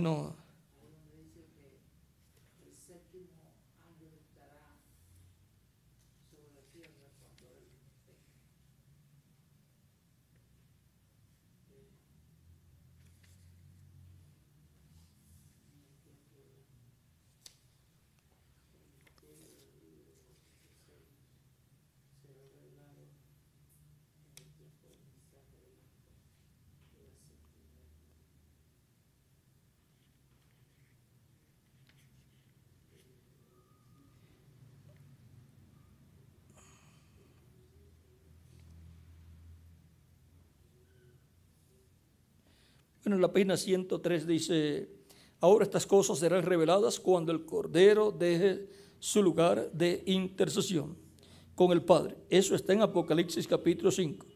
Él toma el libro sellado con siete sellos y lo abre y los muestra al fin de la edad cuando la intercesión ha cesado y las edades de la iglesia han terminado. Él vino en la primera edad, Éfeso se reveló y envió el mensajero. Ahora fíjese bien mientras avanzamos. Ahora ahí nos muestra que eso será para cuando termine su obra de intercesión. ¿Qué hay que hacer antes que llegue la apretura y llegue la manifestación plena del poder de Dios, de la gloria de Dios en su iglesia? La manifestación de la tercera etapa. ¿Qué hay que hacer? Pues estar evangelizando, que es lo que estamos haciendo llevando el mensaje por todos los lugares, predicando el Evangelio, llamando al pueblo al arrepentimiento, para que vengan a los pies de Cristo arrepentidos de sus pecados, laven sus pecados en la sangre de Cristo, obtengan el perdón de sus pecados, sean bautizados en agua en nombre del Señor Cristo, y Cristo los bautice con Espíritu Santo y fuego, y nazcan así en el reino de Cristo, obtengan, obtengan el nuevo nacimiento. Ahora vendrá una manifestación plena del poder de Dios cuando Cristo complete su templo espiritual, su iglesia, y ahí es dedicado a Dios, y Dios se borrará en toda su plenitud en su templo espiritual, su iglesia. Y todo el poder de Dios en Cristo estará manifestado por Cristo en medio de su iglesia sin limitaciones. Dice, lo que ustedes han visto temporalmente. Entonces ustedes verán lo que han visto temporalmente manifestado en su poder absoluto. No habrá limitaciones. Sigue diciendo más abajo, este mismo párrafo, dice, ella habla, ella habla por sí misma, o sea, la tercera etapa. Pero traté de explicar los otros, o sea, la primera etapa y la segunda, la señal en la mano y, y el discernimiento. Y entonces él dice, pero traté de explicar los otros e hice un error en mi opinión. Yo no digo que el Señor me dijo esto. Esto será lo que empezará la fe para el rapto, para irse yo tendré que quedarme callado por un tiempecito. Ahora recuerde, si tú estás oyendo esta cinta, tú vas a ver un cambio en mi ministerio. Luego decayendo, no levantándose, decayendo. Ya estamos en la edad y no puede ir más allá. Tenemos que esperarnos aquí un minuto hasta que esto acontezca acá para alcanzarlo. Y entonces viene el tiempo y la presión está en un lugar donde tú estás oprimido, donde tú estás oprimido. Entonces, mira lo que estoy preparado para decirte en estos momentos. Mire la tercera etapa entonces. Será absolutamente y totalmente para los perdidos, pero será para la iglesia y la novia. Será para los perdidos, será para las vírgenes insensatas y será para las vírgenes prudentes, que es la novia del Señor Jesucristo. Ahora, Esta tercera etapa está prometida para ser manifestada y fue mostrada en la visión de la carpa del reverendo William Branham, el cual vio una carpa o una catedral, un edificio grande, y él vio allí que estaba en una reunión, un culto, y hubo un llamamiento al altar. Y muchas personas vinieron llorando al altar vigilen eso, porque para el cumplimiento de esa tercera etapa, vean ustedes, hay un entrelace ahí. Tiene que estar en esa etapa de evangelización y haciendo llamamientos al altar. Luego encontramos que el reverendo William Branham vio que la columna de fuego que lo acompañaba se fue más arriba y estaba hablando con otra persona. Y luego bajó a un cuartito pequeño de madera y allí se mantuvo y entonces vio que llevaban enfermos en camillas y también iban entrando en muleta. Vio por eh, principalmente una persona que entró en una camilla, una señora, y un hombre que iba detrás con muletas, los cuales fueron llevados dentro de ese cuartito pequeño. Y después vio a muchas personas más entrando enfermas y vio que entraban por una puerta y salían por otra puerta, salía la que iba en la camilla, salía por la otra puerta empujando la camilla. Y el que llevaba las muletas salió sin las muletas, mostrando las muletas, y le preguntaban, vean, hay una señora a la entrada de la puerta y hay otra señora a la salida de la puerta, como con una grabadora grabando el testimonio, y le pregunta a la señora, ¿qué sucedió? ¿Cómo fue? O sea, ¿cómo fue? ¿Qué sucedió? Pues fue sanada. ¿Cómo sucedió todo? Y la señora dice, parece que llevaba como 20 años en, la camilla, eso fue lo que escuchó el hermano Brannan, algo así. Y la señora dice, yo no sé cómo fue. Yo lo único que sé es que sucedió. Yo estaba por tantos años en la camilla, pero ahora he sido sanada. Estoy, estoy bien. Solo sé qué sucedió, pero no sé cómo sucedió. O sea, no sé qué pasó. Y luego, y así salió dando testimonio. Dice que iban a la plataforma a dar testimonio. a dar testimonio. Ahí pues tienen que decir qué problemas tenían de sanidad y por cuánto tiempo y que fueron sanados. Luego salió el hombre que había entrado con muletas salió con las muletas en la mano. Y la señora que está tomando el testimonio de los que salen, le pregunta, ¿cómo fue? ¿Qué sucedió? ¿Cómo sucedió el milagro? ¿Qué pasó? Y el hombre dice, yo no sé cómo fue, yo sé que sucedió. El hermano Brannan dice que el ángel le dijo que esa tercera etapa será privada, no será como la primera y segunda etapa que fue manifestada en el reverendo William Branham, para que no haya imitación. Porque imitaron la primera etapa del reverendo William Branham y la segunda etapa, esas manifestaciones del Espíritu de Cristo que fueron llevadas a cabo a través del reverendo William Branham. Y hasta el ángel le llamó la atención a nuestro hermano Bran y le dice, mira lo que has hecho. Al mostrarle, al mostrarle todo lo relacionado a estas etapas. Has causado todos esos personificadores. Vean de dónde salieron los personificadores, los imitadores. Los imitadores hablan de algo genuino que ellos ven pero que ellos no son los que tienen eso genuino, lo ven en otra persona y entonces tratan de hacer lo mismo, ser iguales, y son unos imitadores. Y entonces la vista de la gente, en vez de estar puesta en el verdadero, luego se va con los imitadores. Y luego los imitadores combaten al, al verdadero. Los imitadores después se pueden juntar todos también para combatir al verdadero, porque los imitadores no tienen la revelación del cielo, sino que tienen razonamiento.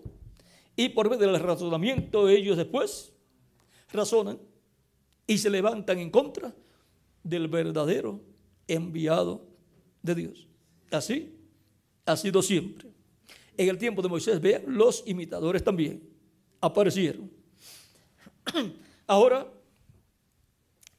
dice, esta tercera etapa no será personificada, la tercera etapa no será personificada. Y está bajo el séptimo sello. Por eso cuando hablo del séptimo sello, dice que es el misterio del séptimo sello y todo eso está ahí unidos. Y que los siete truenos abrirán este misterio en el cielo. Y que es el misterio de la tercera etapa, el misterio del séptimo sello. Ahora, todavía no hemos llegado al cumplimiento de la visión de la carpa. Aún el reverendo William Branham trató de tener una carpa grande para cumplir, para que Dios cumpliera esa visión. Él trató de que Dios la cumpliera a través de él, pero no pudo. Solamente Dios dio la muestra de cómo va a ser más adelante. Y de todos esos grandes milagros que Dios hizo a través del reverendo William Branham, fueron escogidos cinco, de los cuales el reverendo William Branham dice, he visto la mano poderosa de Dios manifestada cinco veces, aunque él llevó a cabo por la palabra hablada más milagros, pero nos da cinco, que es el número de gracia. Y también fe en inglés tiene cinco letras. Faith. Ahora, faith tiene cinco letras y Jesús también. Ahora encontramos que todo eso tiene que ver con la fe de rapto también. Porque la tercera etapa es lo que le da la fe para el rapto. Los truenos le dan la fe para el rapto a la iglesia y los truenos tienen y están y son la tercera etapa. Ahí es donde se cumple esa tercera etapa. Ahora encontramos que Cristo, el ángel fuerte que desciende del cielo, toma el título de propiedad en el cielo, lo abre y lo trae a la tierra y se lo entrega a un hombre allá, a Juan el apóstol, que es figura de la iglesia y es figura por consiguiente del ángel mensajero del Señor Jesucristo que Cristo tendrá en su iglesia. Porque toda revelación tiene que entrar a la iglesia por medio del Espíritu Santo a través del mensajero en cada edad.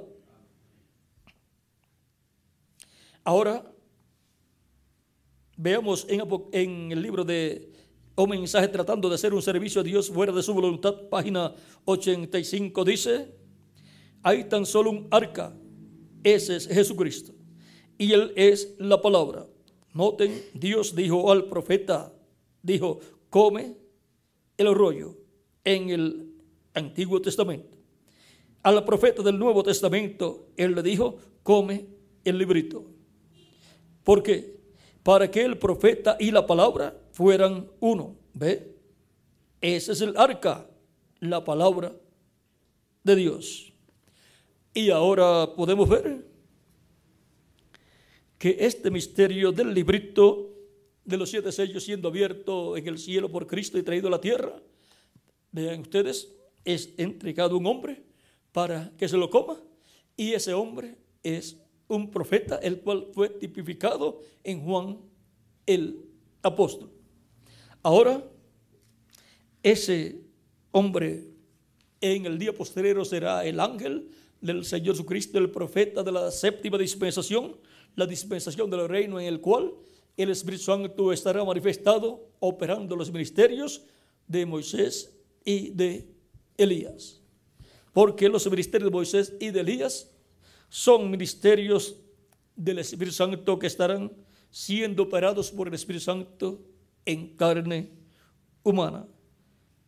El reverendo William Branham, sabiendo que es Elías, el que llevará el mensaje al pueblo hebreo, trató de ir al pueblo hebreo, pero el Espíritu Santo se lo impidió. Le dijo que no era el tiempo y que tenía que ser de acuerdo a la escritura, de acuerdo a Apocalipsis 11. Tenía que ser entonces bajo el ministerio de Moisés y Elías.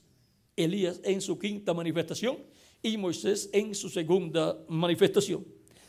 Moisés en su segunda manifestación, si no contamos esa manifestación del Espíritu de Dios en Cristo como una manifestación en el cumplimiento del ministerio de Moisés. Pero si la contamos, es entonces Moisés en su tercera manifestación, el ministerio de Moisés.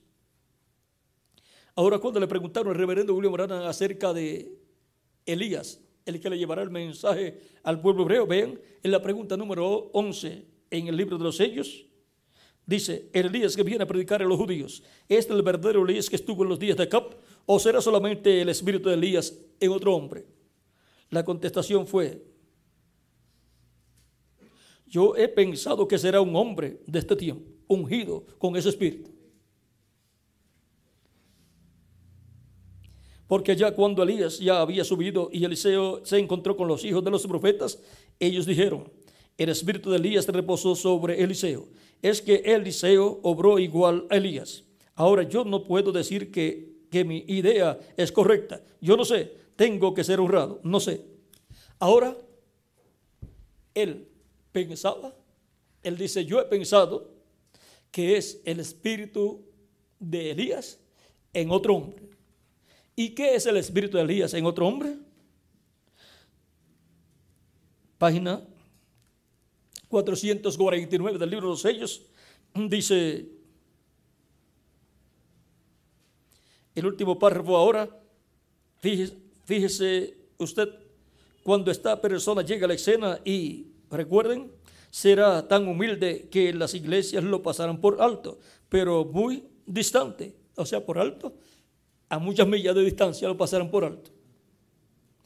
Y noten esto, pueden imaginarse a las iglesias todavía bajo las tradiciones de los reformadores, aceptando a un profeta de Dios que esté firmemente en contra de sus enseñanzas y organizaciones. Y hay solo y hay una sola persona quien podría dar cumplimiento a esa promesa.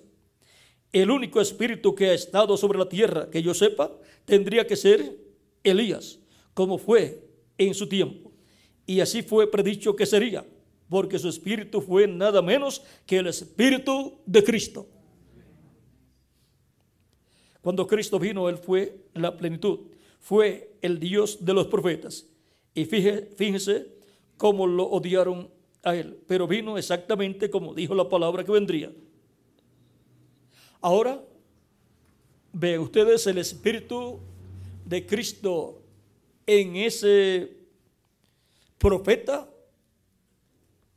operará el ministerio de Elías, porque fue el Espíritu de Cristo el que habló, profetizó por medio de los profetas del Antiguo Testamento. Fue el que operó en el ministerio allá en Elías, luego en Eliseo, luego en Juan el Bautista, luego el reverendo William Branham y para el día postrero en el ángel del Señor Jesucristo estará operando el ministerio de Elías por quinta ocasión y el ministerio de Moisés por segunda ocasión y el ministerio de Jesús por segunda ocasión. Así es que será el espíritu de quién? De Cristo. El que estará manifestado operando esos tres grandes ministerios en el día postrero en un hombre en un profeta mensajero dispensacional. Y será la primera ocasión en que Cristo envía a su iglesia un profeta dispensacional. Por lo tanto, será el mayor de los mensajeros que Cristo enviaría a su iglesia. Y eso es, ¿para qué tiempo? Para este tiempo en el cual nosotros estamos viviendo. Es a través de ese profeta mensajero que Cristo se manifestará. Y en el tiempo de la apertura manifestará todo su poder. Adoptará a ese mensajero, lo transformará y no habrá limitaciones en cuanto a lo que Cristo en Espíritu Santo podrá hacer a través de ese profeta mensajero. Y así será que Cristo se manifestará y obtendrá la gran victoria en el amor divino en este tiempo final. Y ahora, todas estas cosas en la iglesia de Jesucristo son por revelación divina. Es por revelación divina que Él habla a su iglesia, es por revelación divina que Él obra en medio de su iglesia Es por revelación divina que los escogidos reciben el mensaje de su tiempo. No es por el razonamiento humano, porque el razonamiento humano es contrario a la palabra de Dios. Vean con el razonamiento humano los grandes líderes religiosos de la religión hebrea rechazaron al Mesías que ellos estaban esperando y todavía no lo han reconocido. Pero algún día lo van a reconocer cuando Cristo se revele a ellos de nuevo en este tiempo final. Ahora encontramos que lo importante no es tener, no es tener razonamiento humano, lo cual es contrario a la palabra de Dios, sino tener la revelación divina para el tiempo que a uno le toca vivir, la cual viene por medio del Espíritu de Cristo a su iglesia a través del mensajero correspondiente al tiempo que a las personas le toca vivir. Ese mensajero comienza a predicar esa revelación que ha recibido y ese es el mensaje del mensajero para qué edad. Su predicación es la revelación divina que ha venido de parte de Cristo al mensajero por medio del Espíritu Santo. Y cuando la iglesia y cada persona recibe ese mensaje y recibe ese mensajero, está recibiendo a Cristo manifestado en él y por consiguiente está recibiendo la revelación de Jesucristo para su iglesia en ese tiempo. El que recibe al que yo enviare, me recibe a mí. Y el que me recibe a mí, recibe al que me envió. San Juan capítulo 13, verso 20. Yo Jesús he enviado mi ángel para manifestar a sus siervos las cosas que deben suceder pronto. Yo Jesús he enviado mi ángel para dar testimonio de estas cosas en las iglesias. Capítulo 22, verso 16 y capítulo 22, verso 6 dice, y el Señor, el Dios de los espíritus de los profetas, ha enviado su ángel para manifestar a sus siervos, mostrarle a sus siervos las cosas que han de suceder pronto. Es por medio del ángel del Señor Cristo que Cristo, el Espíritu Santo, obró para darle la revelación a Juan y obra para darle la revelación divina a la iglesia, a su iglesia en este tiempo final. Ese ángel siempre ha estado en la iglesia de Jesucristo obrando. Pero eso lo vamos a dejar quietecito ahí. Pero algún día Dios nos permitirá ver la trayectoria de dos ángeles muy importantes. La trayectoria del ángel de Jehová y la trayectoria del ángel del Señor Jesucristo. Eso en alguna ocasión, la trayectoria del ángel de Jehová, sí, la podemos hablar claro, pero la trayectoria del ángel del Señor Jesucristo todavía eh, hay cosas que no deben ser habladas, porque ahí está un misterio muy grande. El misterio, un misterio muy grande. Vamos a dejarlo ahí porque si seguimos hablando, vean, es el ángel que es enviado con la revelación de Jesucristo.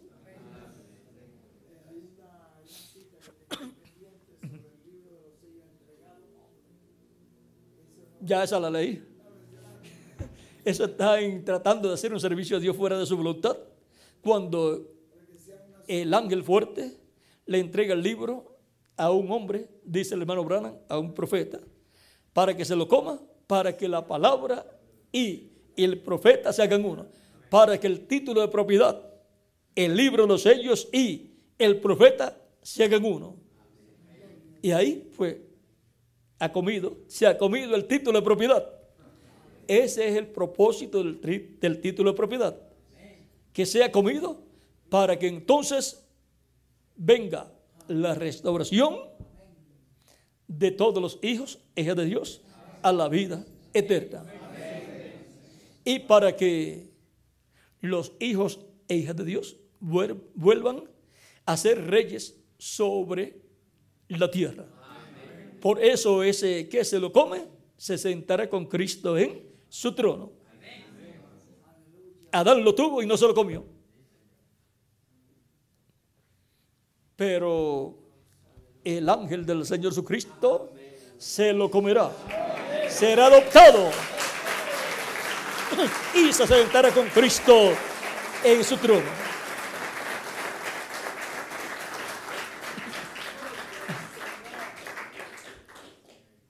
Porque el reino de Dios en la tierra será restaurado. El reino allá, con la caída del ser humano, vean ustedes, cayó, se, se afectó y el diablo se apoderó del reino en esta tierra. Pero el reino de Dios será establecido nuevamente. Por lo tanto, el reino será restaurado en la tierra y eso será el reino milenial de Cristo. Eso será nuevamente siendo restaurados al Edén. Por eso el título de propiedad tiene que ser traído por Cristo, el ángel fuerte que desciende del cielo, el ángel de Jehová, y tiene que ser entregado a un profeta, a un hombre, para que se lo coma. Por lo tanto, la iglesia del Señor Jesucristo tendrá que haber un hombre, un profeta, para que reciba a Cristo, el ángel del pacto, con el librito abierto en su mano, para que le entregue ese título de propiedad y se lo pueda comer, para poder ser restaurados al huerto del Edén de nuevo y por consiguiente a la vida eterna física en cuerpos glorificados. Ahí está el misterio, todo eso está ahí dentro del misterio del séptimo sello. Por lo tanto, el misterio del séptimo sello, que es el misterio de Cristo, del séptimo sello, de la venida del ángel fuerte, vean, también está ligado al ángel que era diferente de los demás, que es el ángel que tiene el séptimo sello. Pero ahora vamos a dejar todo esto quietecito aquí. Estas cosas no pueden ser tratadas con o por el razonamiento humano, el cual es contrario a la palabra de Dios, sino que tiene que ser tratado por la revelación divina. Y la revelación divina siempre viene a un hombre, a un profeta de Dios. Por lo tanto, todo conocimiento del misterio del séptimo sello vendrá a los escogidos de Dios por medio de la revelación divina del Espíritu Santo a través del mensajero del día posterior. El mensajero que en el día posterior estará en la tierra y será un profeta mensajero dispensacional para tomar el libro y comérselo y que se haga carne, en él se haga uno con él ese título de propiedad. Y entonces tendremos el título de propiedad hecho carne en la tierra. Y a medida que es revelado todo el misterio, también se hace carne en todos los escogidos de Dios para ser restaurados a la vida eterna. Sin el título de propiedad no hay restauración física a la vida eterna. No hay transformación y tampoco el rapto que viene después de la transformación. Así es que podemos ver por qué es tan importante desechar el razonamiento humano y recibir y tener la revelación del cielo, la revelación divina, la cual tiene un orden para venir. Y conociendo el orden, pues buscamos el instrumento que Dios tiene en cada edad. Y a través de ese es que viene la revelación divina. Y los escogidos reciben la revelación divina por medio de ese canal. Así es para nuestro tiempo también. Por lo tanto, los escogidos del día postrero no tendrán necesidad de buscar otro canal, sino el canal escogido de Dios para traer la revelación divina del día postrero y darnos a conocer todas estas cosas que deben suceder pronto. Y me dijo, estas palabras son fieles y verdaderas. Y el Señor, el Dios de los espíritus de los profetas, ha enviado su ángel para mostrar a sus siervos las cosas que deben suceder pronto. Para manifestar a sus siervos las cosas que deben suceder pronto. Ese es el canal a través del cual son mostradas todas las cosas que deben suceder pronto en el día posterior. Por lo tanto, reconociendo el canal y recibiéndolo, estamos recibiendo su mensaje y por consiguiente la revelación del cielo, la revelación divina, para conocer todas estas cosas que deben suceder pronto en este tiempo final. Y todo ese misterio estará donde? En la casa de Dios, la iglesia, del Señor Jesucristo en la etapa de la edad de la piedra angular, que es el lugar santísimo del templo espiritual de Jesucristo nuestro Salvador. El razonamiento humano es contrario a la palabra de Dios. Pero la revelación divina es, ¿cómo? Es conforme a la palabra de Dios.